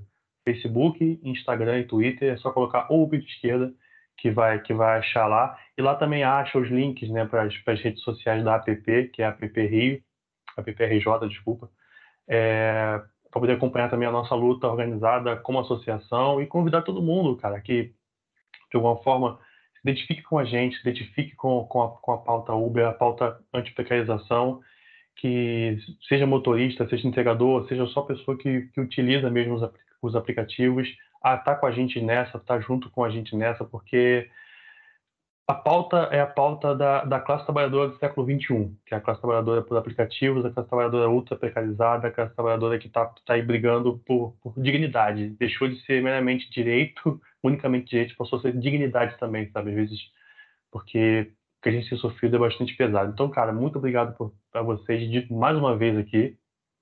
Valeu, tamo junto. É Uber de esquerda nas redes. Valeu, obrigadão.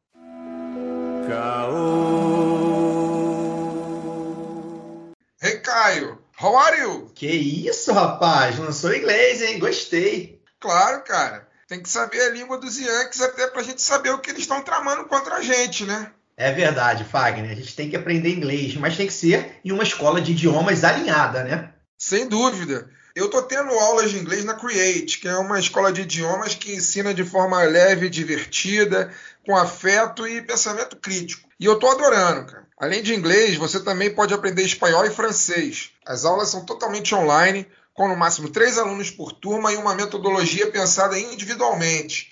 E o principal, não tem nenhum bilionário, especulador, wizard por trás, entendeu? É, excelente, Fagner. Isso é muito importante.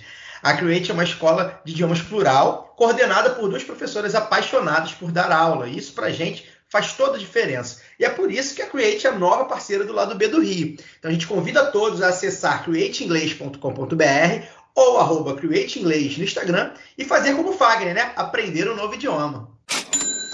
Antes de partirmos para o call da semana, os nossos reclames. Que tal vestir a camisa do seu podcast favorito? Pois bem, na www.zitanossa.com.br, você poderá adquirir a camiseta do lado B para sair por aí mostrando que do lado de cá não tem caô. Claro, de máscara, sem aglomerar por enquanto, a pandemia tá aí ainda. A camisa leva a estampa da famosa frase da vinheta de abertura do lado B do Rio. Além de andar bonitão ou bonitona e militudo ou milituda, comprando a camiseta você também ajuda no orçamento do lado B.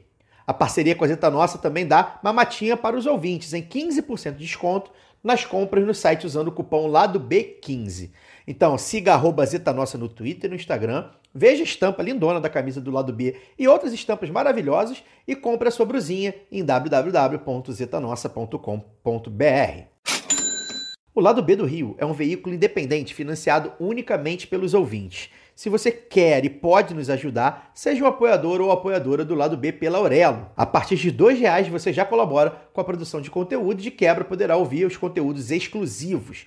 Um deles é o Documento Lado B, podcast mensal que passa a ser uma recompensa aos apoiadores e apoiadoras do Lado B pelo Orelo. O de setembro é sobre o golpe no Chile que matou Salvador Allende, ficou bem legal, viu? Daqui a pouco vem aí o de outubro.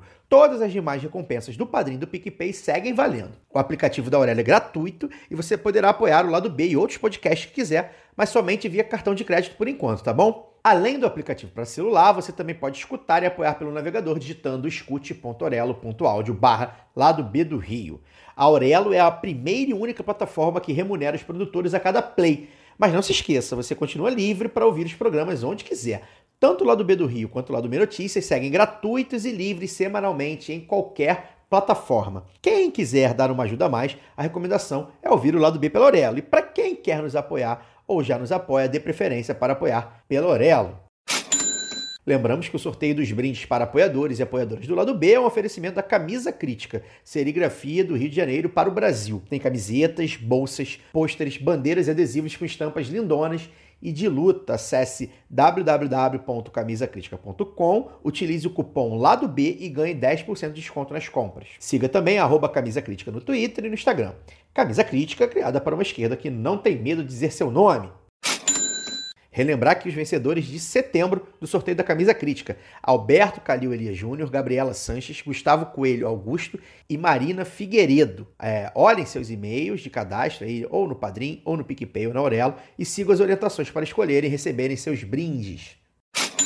Por fim, o ouvinte do lado B tem mamatinha na veste esquerda também. Digitando o código lado B na hora da compra, você tem 10% de desconto na veste esquerda. Estampa da Lélia Gonzalez, Mercedes Sosa, Paulo Freire, Che Guevara, Marielle, Malcolm X e muitas outras. Acesse vesteesquerda.com.br e utilize seu código lado B.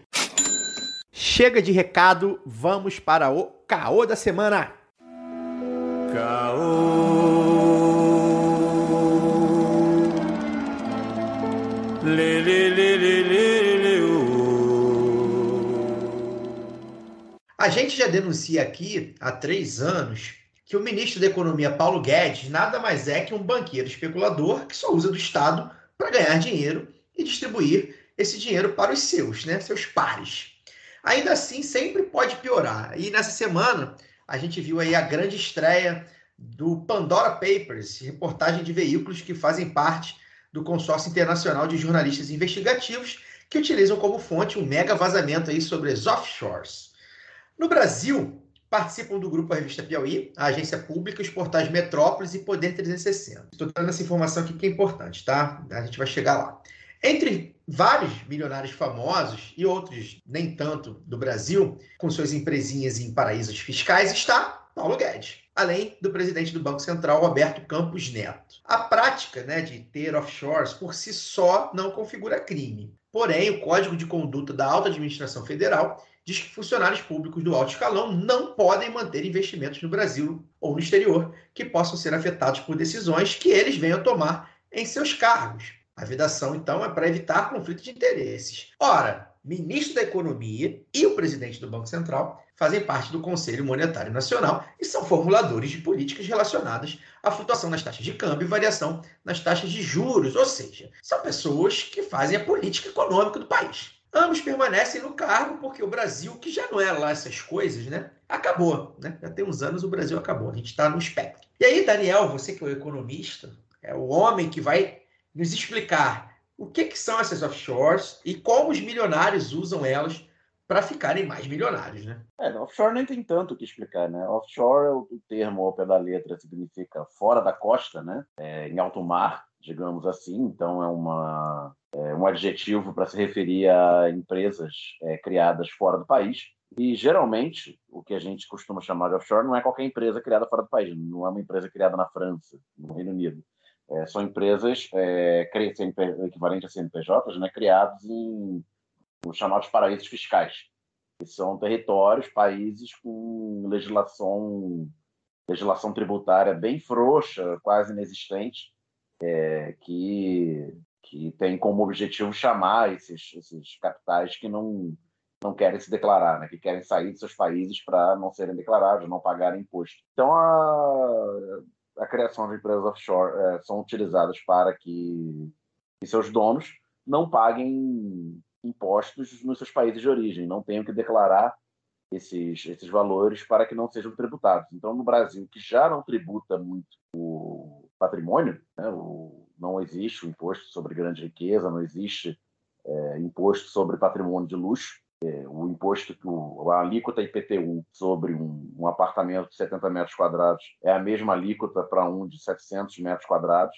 né, se ele é na, na mesma região. Né, não tem IPTU de, de, helicóptero, não tem IPTU de lancha, não tem IPTU IPVA né, de, de jatinho. Então, o patrimônio que no Brasil já é pouquíssimo tributado frente a, ao primeiro mundo, digamos assim, os países centrais, é, você ainda vai para uma offshore para pagar zero. Se você pagar pouco sobre esse patrimônio, na offshore você paga zero e ainda, por cima, é, tem ganhos positivos com a variação cambial quando a moeda nacional perde valor. Né? Você, no caso do Roberto Campos Neto e do Paulo Guedes, que são responsáveis pela política econômica do Brasil nos últimos dois anos e nove meses, cada vez que o dólar sobe, como eles têm esse patrimônio é, denominado em dólar no exterior, cada vez que o dólar sobe, que o real se desvaloriza, o patrimônio deles em reais cresce um pouquinho. É, essa, essa explicação serve né, para a gente. É... Eu até estava tendo essa discussão outro dia num, num, grupo ao lado né, de Zap sobre esse, esse, tipo de prática, que é uma prática por si só, uma prática que diz muito sobre a sociedade que a gente vive. Né? Desculpa, prática... Caio, só rapidinho. É... Não é apenas. A... Eles podem, eles ganham na variação cambial, mas o poder deles sobre de, de criar conflito de interesse offshore não se esgota aí, né? não se esgota na, na, grande desvalorização cambial que o Brasil vem tendo nos últimos, nos últimos último ano e meio, mas o, o, Banco Central e o Ministério da Economia passaram uma série de regramentos no, no esse último ano, é, facilitando a vida de quem tem offshore, é, investimento offshore. Né? Não foi só na variação cambial, teve uma série de medidas administrativas que podem ser consideradas conflito de interesse. É, tirou coisa do, de, de tributar, de, de projeto de lei, é, reforma, se não me engano, reforma tributária, né? O Paulo Guedes colocou, depois que mandou tirar, enfim, teve, teve vários desses casos aí. E, e assim, é um resumo bom, gente, que a gente faz sobre isso, né? O, o, o economista fez um, um, resumo técnico muito bom e um resumo moral, né? Muito bom. Isso é coisa de milionário, né, irmão? Esse milionário está fazendo tem alguma coisa errada. E milionário, o pior tipo de milionário possível, né? né? Aí tem lá o Luciano Hang, tem offshore, né? O, o dono da Prevent Senior, é esse é o nível. Menin. Menin. Menin também. Né? Todos os milionários. E aí, os, os mais bolsonaristas já de cor, mas outros não bolsonaristas também tal. Ou seja, coisa de, de milionário a gente sabe que é safadeza. E aí eu vou chamar a Luara, já que ela falou aí no, no microfone, eu quero falar com a Luara sobre um assunto que eu queria até passar para o Fagner, mas o Fagner vai, vai depois que é a completa ausência, na verdade, né, é, é a ausência de, de, profissionalismo, né, mas aí a completa cara de pau de certos setores da mídia hegemônica que estão tratando esse caso. Alguns estão escondendo, né? É, eu não vejo, mas quem diz, quem vê diz que o Jornal Nacional está escondendo. Não sei se hoje, quinta-feira, vai passar, depois de três dias. E o Estadão, por exemplo, né, enfim, com, com, com a sua habitual chupação de saco do Paulo Guedes, foi falar sobre o Panama o Panamá não, já, já esse já é outro escândalo, sobre o Pandora Papers e colocou como grande destaque a Shakira, né? como se fosse a, ó, é, milionários tem offshore descoberto, aí tem lá a Shakira, é a pessoa mais importante que, que foi pega, né? Eu acho que a mídia, a mídia empresarial tá, mais uma vez, né? Não é o primeiro caso, nem vai ser o último, escondendo o máximo que pode esse caso, e quando está tratando desse caso, está tratando como se fosse negócios, né? já que a lei, em tese, permite, embora o Paulo Guedes não, está é, tá tratando como se fosse um grande negócio, né? questão de econômico, investimento, né? Sai, sai, saiu na, na, editoria de investimento do Estadão. Né? Como é que você está vendo isso, Luara? Assim, é, é, se, se, esse nome, ao invés de Paulo Guedes, fosse do Antônio Palocci, né? do governo PT, ou da Benedita da Silva, como é, que, como é que seria isso no Jornal Nacional? Como é que seria isso na grande imprensa? Você acha que o tratamento é o mesmo? Eu acho que a estrela não seria Shakira, seria uma estrela bem vermelha, assim, de capa que eles iam colocar. Porque a verdade não é como é que eu tô vendo, a gente não tá vendo, né? Você falou em moral, Caio, que moral frouxa que tem o liberal, né? Porque esse dois pesos e duas medidas aí são é, é passação de pano danado. Eu até comentei no início dessa semana, que como eles tentam fazer parecer legítimo, científico, até uma coisa bonita, você falou do investidor, né? O investidor Paulo Guedes. É, e essa, isso vem do mesmo lugar que aquela tal técnica que a deputada liberal diz que usa para basear suas decisões, ou que eu já ouvi de um sonegador que falou, não, isso é manha de mercado. Quer dizer, o preconceito de classe ele, ele tem uma moral muito frouxa, até porque o, o, pro pobre é mutreta. Não, tá metido lá em, em coisa errada. Agora, para o rico é uma manha de mercado, para o rico é investimento. Não, ele está certo de proteger a sua, os seus investimentos. O cara que ganha com o país na miséria. Ele lucra, ele literalmente isso, com o país na miséria. Ele faz o, o país. Ele está tá é, protegendo os investimentos dele mesmo. Dele mesmo. E é um é, negócio. É assim, manchete sensacionalista. É, é um o Paulo negócio... Guedes não é doido de deixar o dinheiro no país em que o Paulo Guedes é ministro. pois é, tem isso, Daniel. E tem um outro, um outro lance também, assim, que é você pensar que como é que a gente naturaliza, como é que a grande imprensa faz é, parecer natural que as pessoas não sejam tributadas, ou seja, esse tributo não venha para os, as políticas públicas, os serviços públicos tal, dentro do próprio país. Entendeu? Quer dizer, só gente trabalhador vai pagar imposto, vai ser tributado inclusive no consumo, também vai, ter, vai pagar o mesmo, o mesmo imposto que o cara que é milionário é, paga, e, e não vai ter benefício nenhum, e vamos continuar nessa, nesse lamaçal que virou esse país. Então é, é um negócio muito maluco, é, é um atestado de, além de tudo, é um atestado de incompetência do ministro da Economia. Porque incompetência não para ele, né? Ele está ganhando. Mas é um cara que fica nesse discurso privatista, não, privatiza tudo e não sei o quê que está sendo, que foi investigado por rombos nos, nos, nos fundos de pensão né, das estatais, conseguiu que isso fosse arquivado. Aí, aí a grande mídia também naturaliza isso. Ah, mas foi arquivado. Arquivado, mas assim, a que custo, né? Quem que é esse desembargador? Quem que são esses caras que estão arquivando um negócio que poderia ser, por, se não deve nada, por que, que não é investigado, né? Então, se não deve nada agora também, por que, que não é, é convocado? Agora foi convocado lá pela Câmara, mas a gente vai ver também a que custo. Né? O que mais que o Centrão está querendo com um grande placar de 310 a 142 votos para poder chamar o Paulo Guedes para explicar isso? Será que vai acabar em pizza também? Fagner, é, vou te chamar para conversa. Obviamente, acho que você vai comentar sobre a questão do, da grande mídia, mas eu quero te chamar para a questão política também, né? Vai, vai se, enfim, três anos já de, de governo Bolsonaro, mil dias. É, três anos até hoje, está fazendo três anos da, da, eleição no primeiro turno dele, né? No começo, né, é, o Paulo Guedes é o grande fiador do governo Bolsonaro, isso já né, tá mais que pacificado, é o cara que uniu é, os liberais aos fascistas, né? Sempre precisa desse, dessa figura e, e, e encontraram no Paulo Guedes essa figura, né? Tanto que tinha, não, vou votar no Paulo Guedes, não, mas o Guedes é um cara inteligente, eu ouvi isso de algumas pessoas, inclusive gente que não entende absolutamente nada, mas é, foi na onda. É, e por algumas vezes pareceu que ele ia embora, né? Algumas vezes ele bateu o pezinho, algumas vezes a galera das, das outras alas, né? É, das outras alas do bolsonarismo fez pressão e tal, mas ele segue, segue resistindo, né? Ele segue resistindo porque ele de fato é o cara do governo, né? É o governo que está lá para destruir o país, para acabar com todos os direitos possíveis, para passar todas as boiadas possíveis. E ele faz isso com alguma competência, dentro né, de, competência, né? Mas enfim, com alguma, alguma parte técnica, né? Tocando alguma coisa. E ele acaba se sustentando, né? Isso eu acho assim, né? Isso é um escândalo, né? Isso é um escândalo. É o mínimo.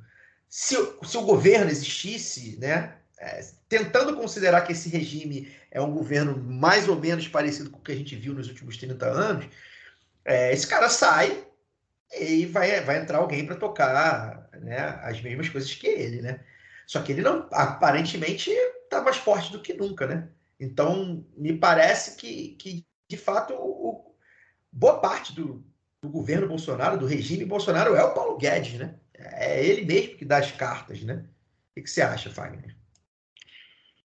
Bom, então, é, o que eu, eu olhando o Paulo Guedes, assim, e, e sua blindagem mediática, eu diria que o Paulo Guedes é uma espécie de Fernando Henrique Cardoso do fascismo.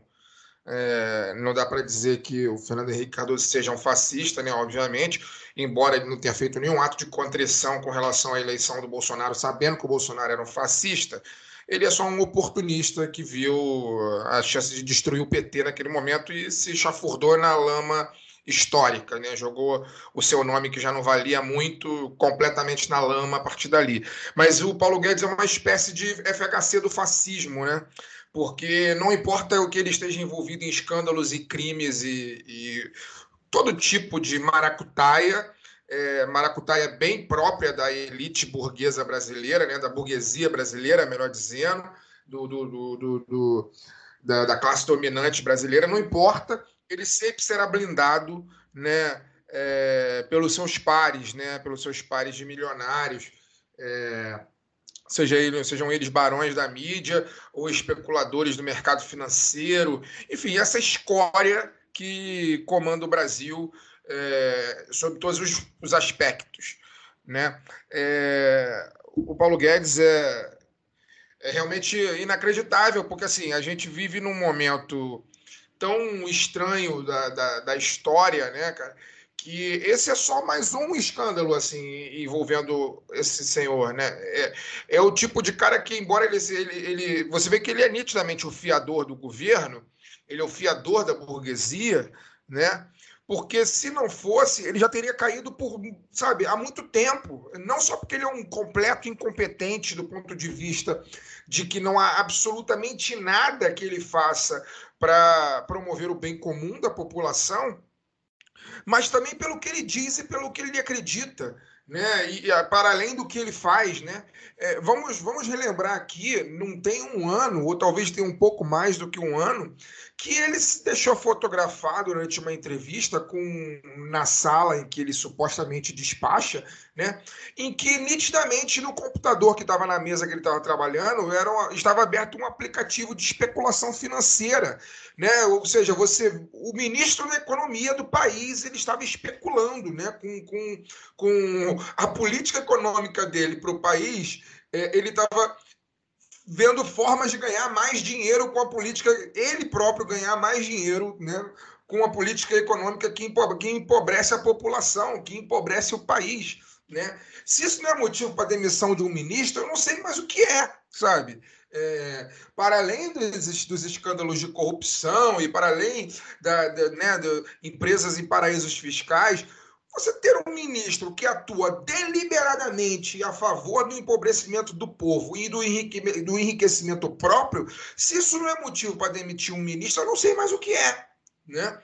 É, e aí a gente junta mais outros, né, outras dezenas de motivos. Esse ministro da Economia é um ministro que falou que as empregadas domésticas estavam viajando para Disney e que era uma festa danada. Né? Esse ministro que falou que o filho do porteiro estava frequentando a universidade, que isso é um absurdo. Gente, num país minimamente sério, né, que se, que se considere uma democracia, isso não era para ser ministro há muito tempo. Assim, né? Se a gente for colocar grosso modo, não era nem para ser especulado um nome desse no Ministério da Economia do Brasil. Porque o que é o Paulo Guedes?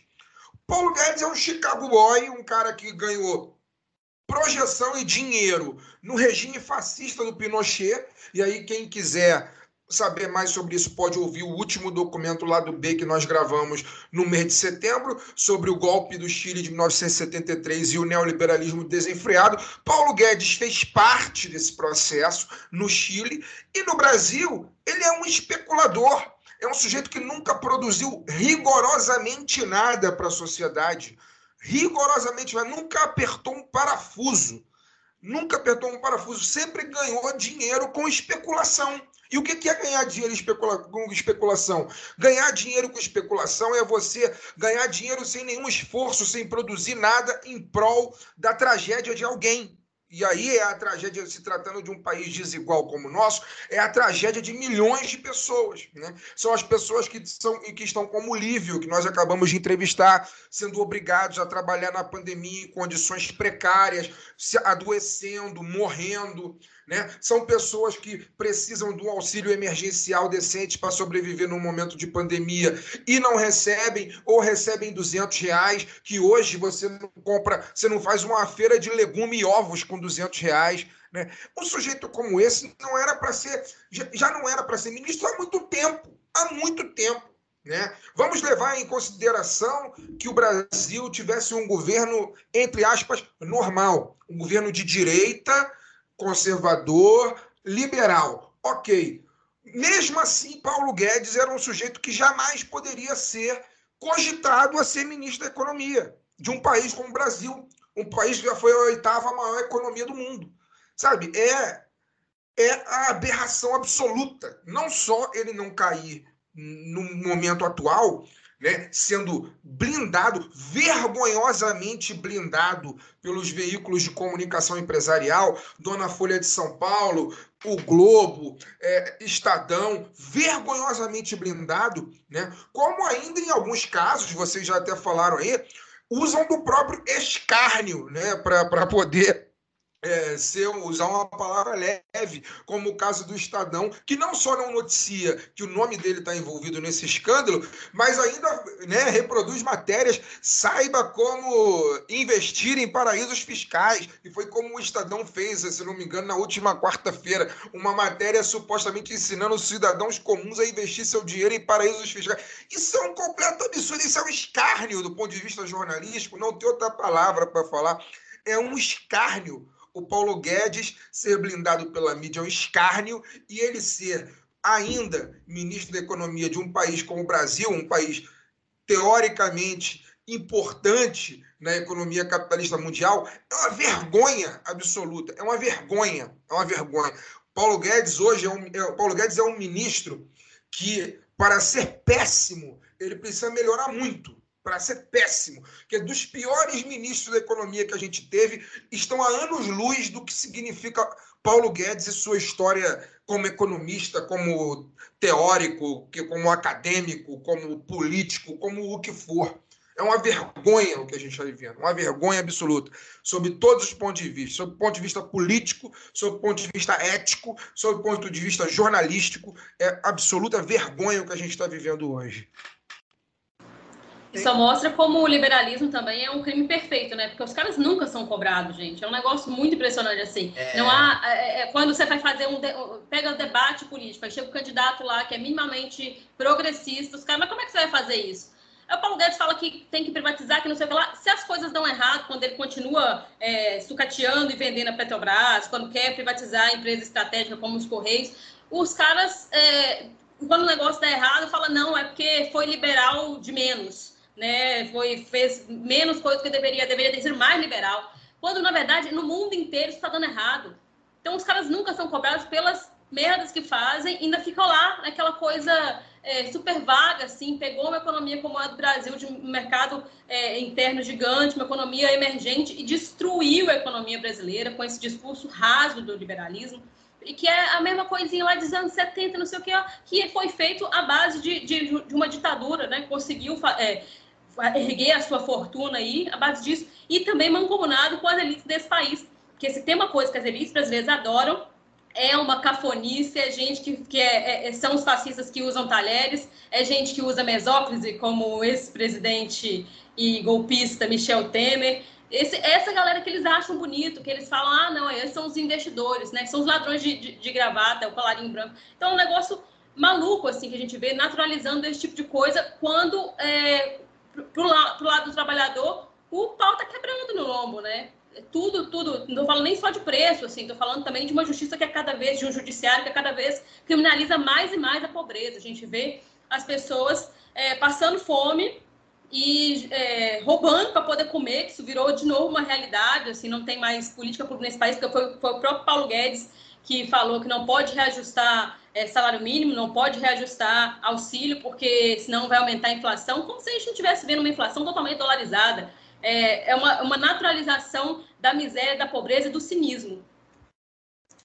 É, eu acho que é importante em cima da fala da... Tá... Não, é, só queria vai, comentar vai, vai, em, fala, em cima da fala da, da, Luara, porque a narrativa crítica que existe contra o Paulo Guedes na, na grande imprensa, em alguns círculos dos, entre aspas, arrependidos, é exatamente essa, de que o Paulo Guedes deu errado porque ele foi liberal de menos, ele não conseguiu ele entregar não, ele não o paraíso liberal que ele é. prometeu, não porque eh, ao aplicar as táticas liberais, você levou o país ao inferno. Não, é porque ele não foi liberal. É porque ele cedeu a roubos é, populistas do Bolsonaro é, e, é. estatizantes, e que por isso é, não conseguiu entregar o liberalismo prometido. E é, é, importante a gente fazer essa crítica aqui, direcionada ao Paulo Guedes. Posso né? fazer só um comentário, lembrar um negócio Comente. importante aqui? Para além do, de tudo isso que eu falei né, da minha fala, né, dele ser um corrupto, né? E, e das declarações que ele deu sobre empregada doméstica, sobre, sobre o filho do porteiro, né? Cara, o, a gente tem um ministro da economia, da economia hoje que já criticou o aumento da expectativa de vida da população do país. Assim. É isso, sabe? É, é, é porque é, é, o tipo de coisa. Tem que fazer talvez um, um dia, quando acabar todo esse inferno, que alguém que tenha tempo, disposição e dinheiro para poder fazer um inventário do bolsonarismo, né? um inventário dos quatro anos de governo Bolsonaro, tem que ter, obviamente, um capítulo só para o Guedes, para contar não só as maracutaias e né, como ele empobreceu a população empobreceu o país, mas contar também, obviamente, citar as suas declarações de Caco Antibes que deu certo, entendeu? A gente tem um ministro da Economia que criticou em uma ocasião que o brasileiro está vivendo muito. Todo mundo quer viver 100 anos e isso é, isso é impossível. O, o cara deu esse tipo de declaração, sendo, né, na prática, a principal figura do governo, né, o fiador do governo. É, é, essa é a aberração que nós estamos vivendo hoje, sabe? Essa é a aberração. É porque eu não encontrei, assim, eu tenho, tenho uma outra tem uma matéria que eu compartilhei já tem um tempo, de maracutaia da empresa que ele representa, né? Que eu agora eu não lembro se é o BTG, o que, que é, envolvido com. com ele é fundador da, B, fundador da BTG. Né, que, que, levaria, que levaria dinheiro com a venda de refinaria da Petrobras. Sabe? Isso é um escândalo, cara. É um escândalo. O ministro da Economia, que tem uma empresa de, de, especulação financeira, ganharia dinheiro com a venda de uma refinaria da maior empresa pública do país, assim. É, não, não, tem nenhum cabimento isso sobre, nenhum, sobre nenhuma hipótese, sabe? Sobre nenhuma hipótese. É absolutamente imoral um, um sujeito como esse ser um ministro de Estado. Ele pode ser tudo, menos ministro de Estado, né? É, e, e, vale ressaltar. Ministro da Economia. Ele é. não. Ele não é ministro não é cargo, dos é... esportes, sei lá, ele é ministro é, da economia. E vale ressaltar, né? nós estamos falando de um país onde já aconteceu de um ministro ser demitido com gritaria na mídia porque comprou uma tapioca de oito reais no cartão corporativo. Sabe? A gente já teve um ministro, Orlando Silva, que comprou Capa da uma... Veja chamando de ladrão. Isso, que comprou uma tapioca de oito reais com cartão corporativo e foi uma gritaria absoluta na grande imprensa até ele ser demitido. Sabe? E aí agora que o sujeito está lucrando na ordem do bilhão, né, com as políticas que, que deveriam ser públicas, mas ele é um ministro da economia privada, né? O sujeito está lucrando na ordem de bilhão e nada acontece feijoada. Não tem uma vírgula sobre isso em jornal nenhum. E aí, obviamente, pedir que ele seja, pedir que ele seja demitido, tendo como chefe Bolsonaro, é burrice, né? Ingenuidade completa.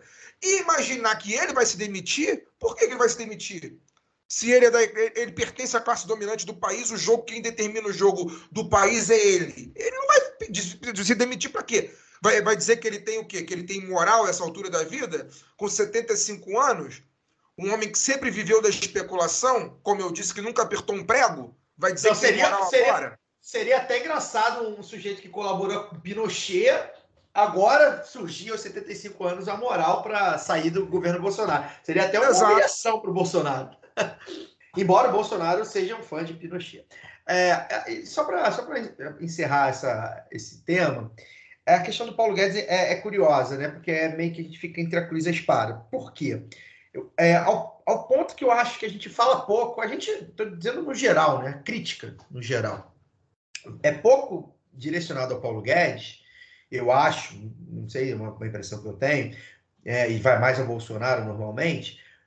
é, também o fato de ser o Paulo Guedes estar três anos do jeito que está, como você falou, elencou aí crimes e falas absurdas e tudo mais, é, mostra exatamente o que, é o regime Bolsonaro, né? Ou seja, a gente, é, é, o, o Bolsonaro e o bolsonarismo e o governo Bolsonaro é algo tão absurdo que permite que tenha um ministro da Economia, o principal ministro, seja tão absurdo quanto, e a gente, ao passo que a gente precisa combater um ministro, a gente não consegue combater só um ministro sem combater o todo, né? Então fica, a gente fica assim, né? A gente está falando aqui do, do Guedes, o absurdo de ser. Ah, é um absurdo Guedes ser ministro da Economia. É um absurdo. Mas no governo Bolsonaro não é. Faz todo sentido, né? E é isso que, que, que, é mais assustador, né? A montanha de merda que a gente se encontra, né? E aí, enfim, o pessoal que alivia as críticas aí, né? Sempre tem, né? A galerinha que alivia as críticas, principalmente os liberais e tal. É, Mostra que um- esse sujeito, por exemplo, no governo FHC, como você citou, um governo neoliberal, né? Que implementou diversas políticas neoliberais na década de 90, ele já tinha caído. Vamos supor que o FHC, por, em algum momento, nomeasse Paulo Guedes. Né? Poderia acontecer. Né? Ele teria caído.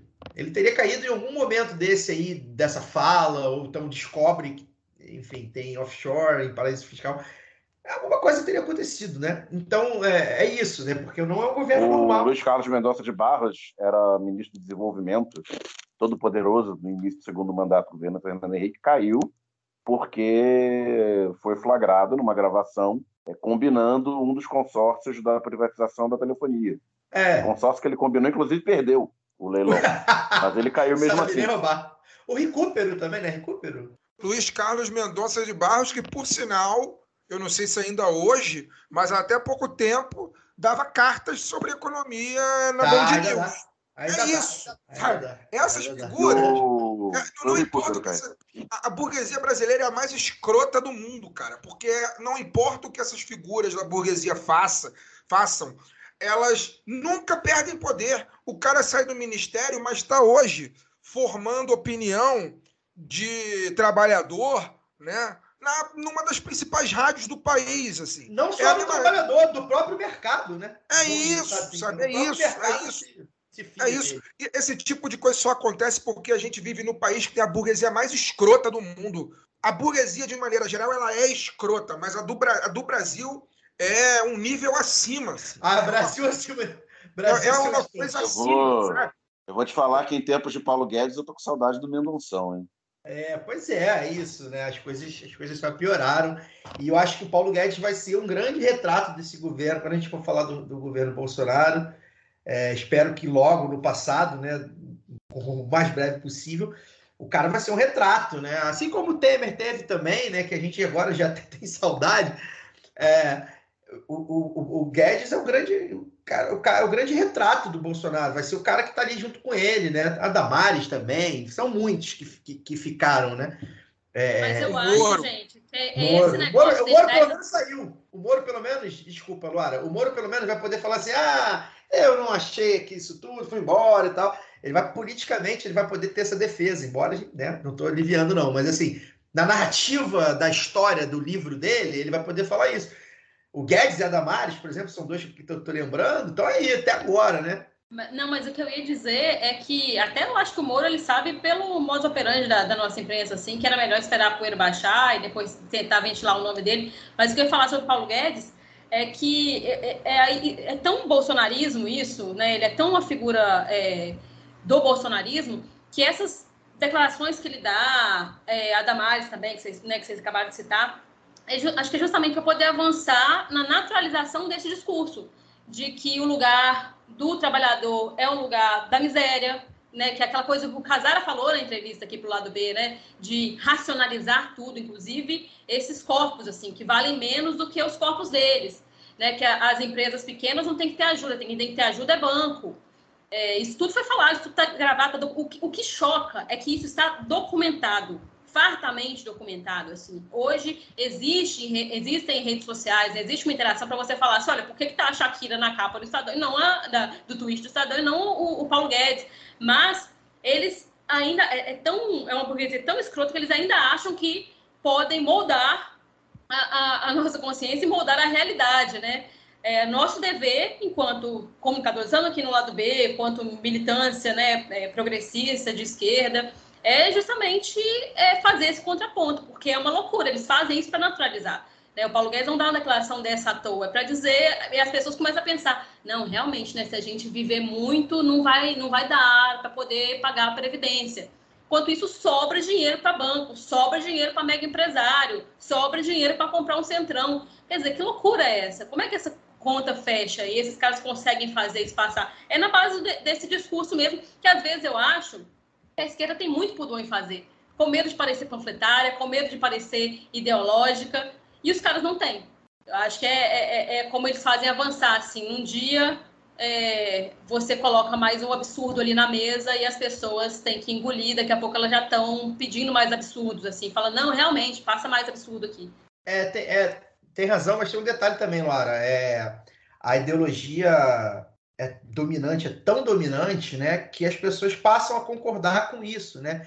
Então, é, a, a, a, conta não fecha, por exemplo, né? É, é, você, eles comparam, é, é, muito comum, o Daniel escreveu um texto brilhante sobre isso no site do lado B, a comparação, por exemplo, com, com, a, com o seu orçamento domiciliar, né? A família, né? Então, assim, a conta não fecha. Então, as pessoas as pessoas não, né? Eu tô falando aqui classe média, né? Vamos botar aqui classe médiazinha suburbana e tal.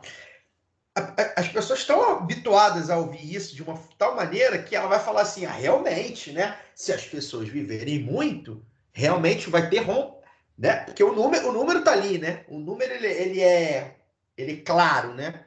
Então vai viver mais, mais, mais pessoas, mais coisa para pagar. O número e vai fazer realmente, né? Porque, porque você a ideologia dominante ela é tão, ela, ela, ela tá tão entranhada na gente que ela transformou as vidas em número, né? Então, o cara falar realmente, mas aí tu não pode dar dinheiro para, por exemplo, só para a gente não passar batido aqui, a gente não pode despender dinheiro para é, é, é, distribuir absorvente para as pessoas que menstruam, né?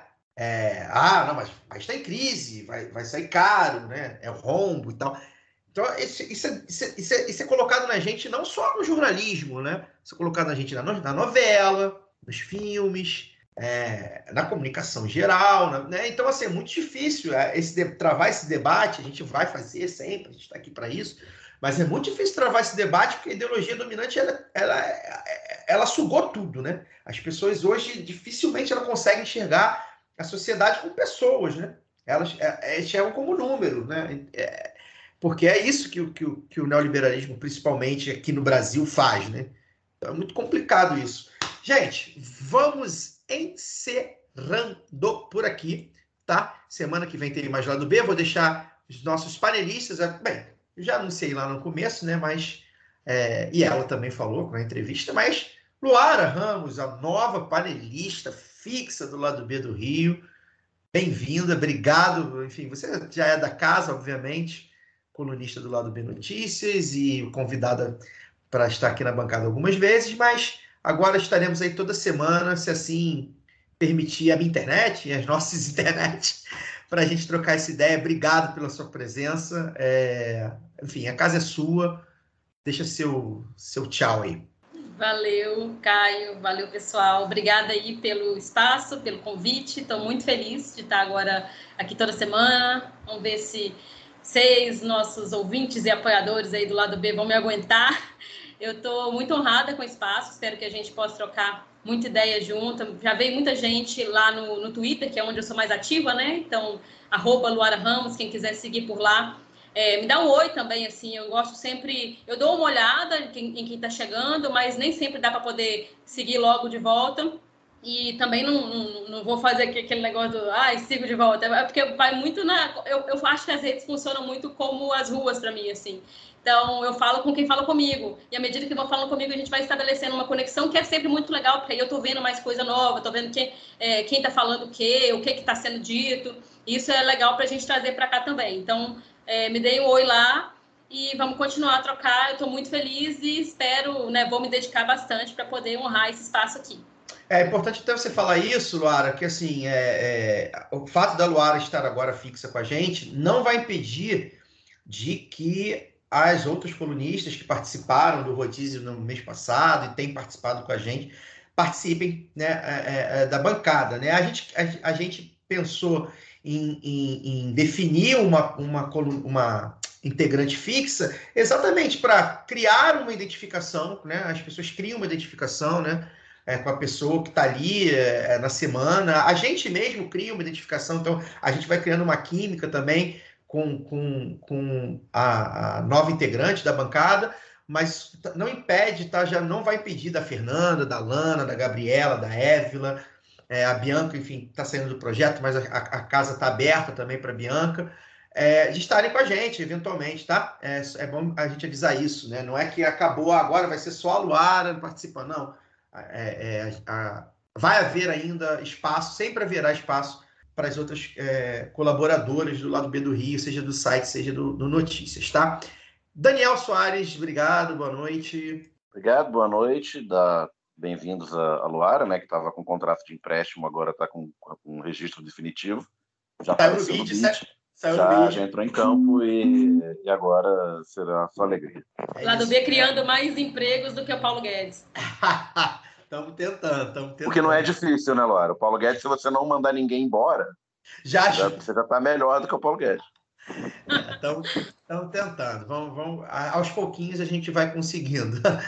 Fagner Torres, seu destaque final.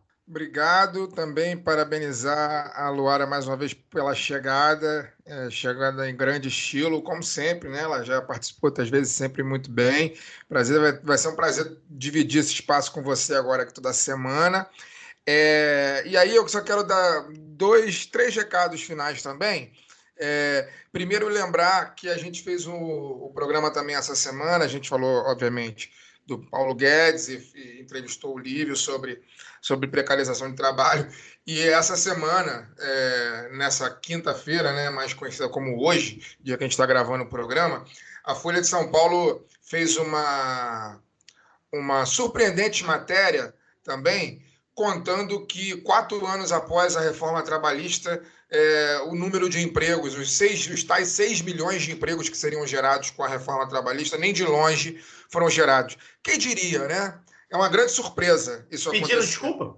É, nem, desculpa. Parece que a gente, nem parece que a gente avisou, inclusive. e a autocrítica, cadê, hein? É, é, pediram desculpa? Não. Pois ah. é, não, não pediram, nem vão pedir. Mas é, é, é, nem parece que a gente aqui, né, nós aqui, né, desde 2016. A gente fez um programa sobre reforma trabalhista lá no distante 2017. Com Cláudio Henrique Vaz. Com Cláudio Henrique Isso. Vaz. E certamente nós dissemos que não ia gerar emprego porra nenhuma. Tem que olhar o programa, mas isso, certamente isso. dissemos isso.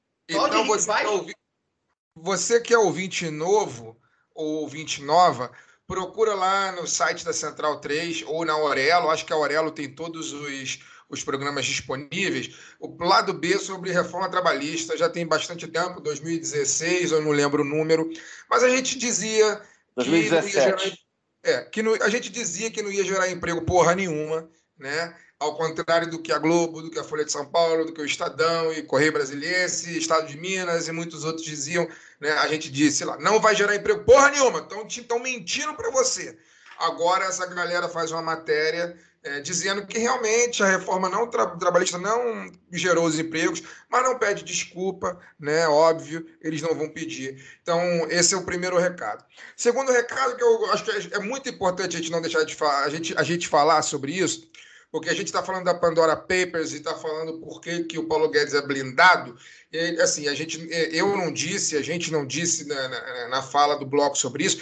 Ele é blindado porque os empresários de mídia também têm o nome da Pandora Papers. Essa que é a grande verdade. Tá? Então, assim, o, o informações, o informações do Poder 360, por exemplo, dão alguns, dão alguns nomes. assim. É, a Paula Marinho, que é da família Marinho, tem empresa, é proprietária de uma empresa nas Ilhas Virgens Britânicas. Né? É, eu vou dar aqui o nome só de oito que eles, que eles disseram. O Antônio Augusto Amaral de Carvalho Tutinha e o Marcelo Leopoldo e Silva de Carvalho, que são irmãos e sócios da Jovem Pan. Tem empresas ligadas nas Ilhas Virgens Britânicas, né? O, a família Alzugaray, que é da editora 3, também tem empresa empresa em, em, nas, nas, Ilhas Virgens, o Gabriel Martins Massa e o Rafael Martins Massa, que são os filhos gêmeos do Ratinho, né? Esse que tem programa na, no SBT, também tem empresa nas Ilhas Virgens, né? É, deixa eu ver aqui. O, só pra, o sócio... para registrar, Fagner, o Editora 3 é da Isto É, né? Isso, isso. O, o, é, o, o cara que tem programa no SBT também é pai do governador do Paraná. Hein?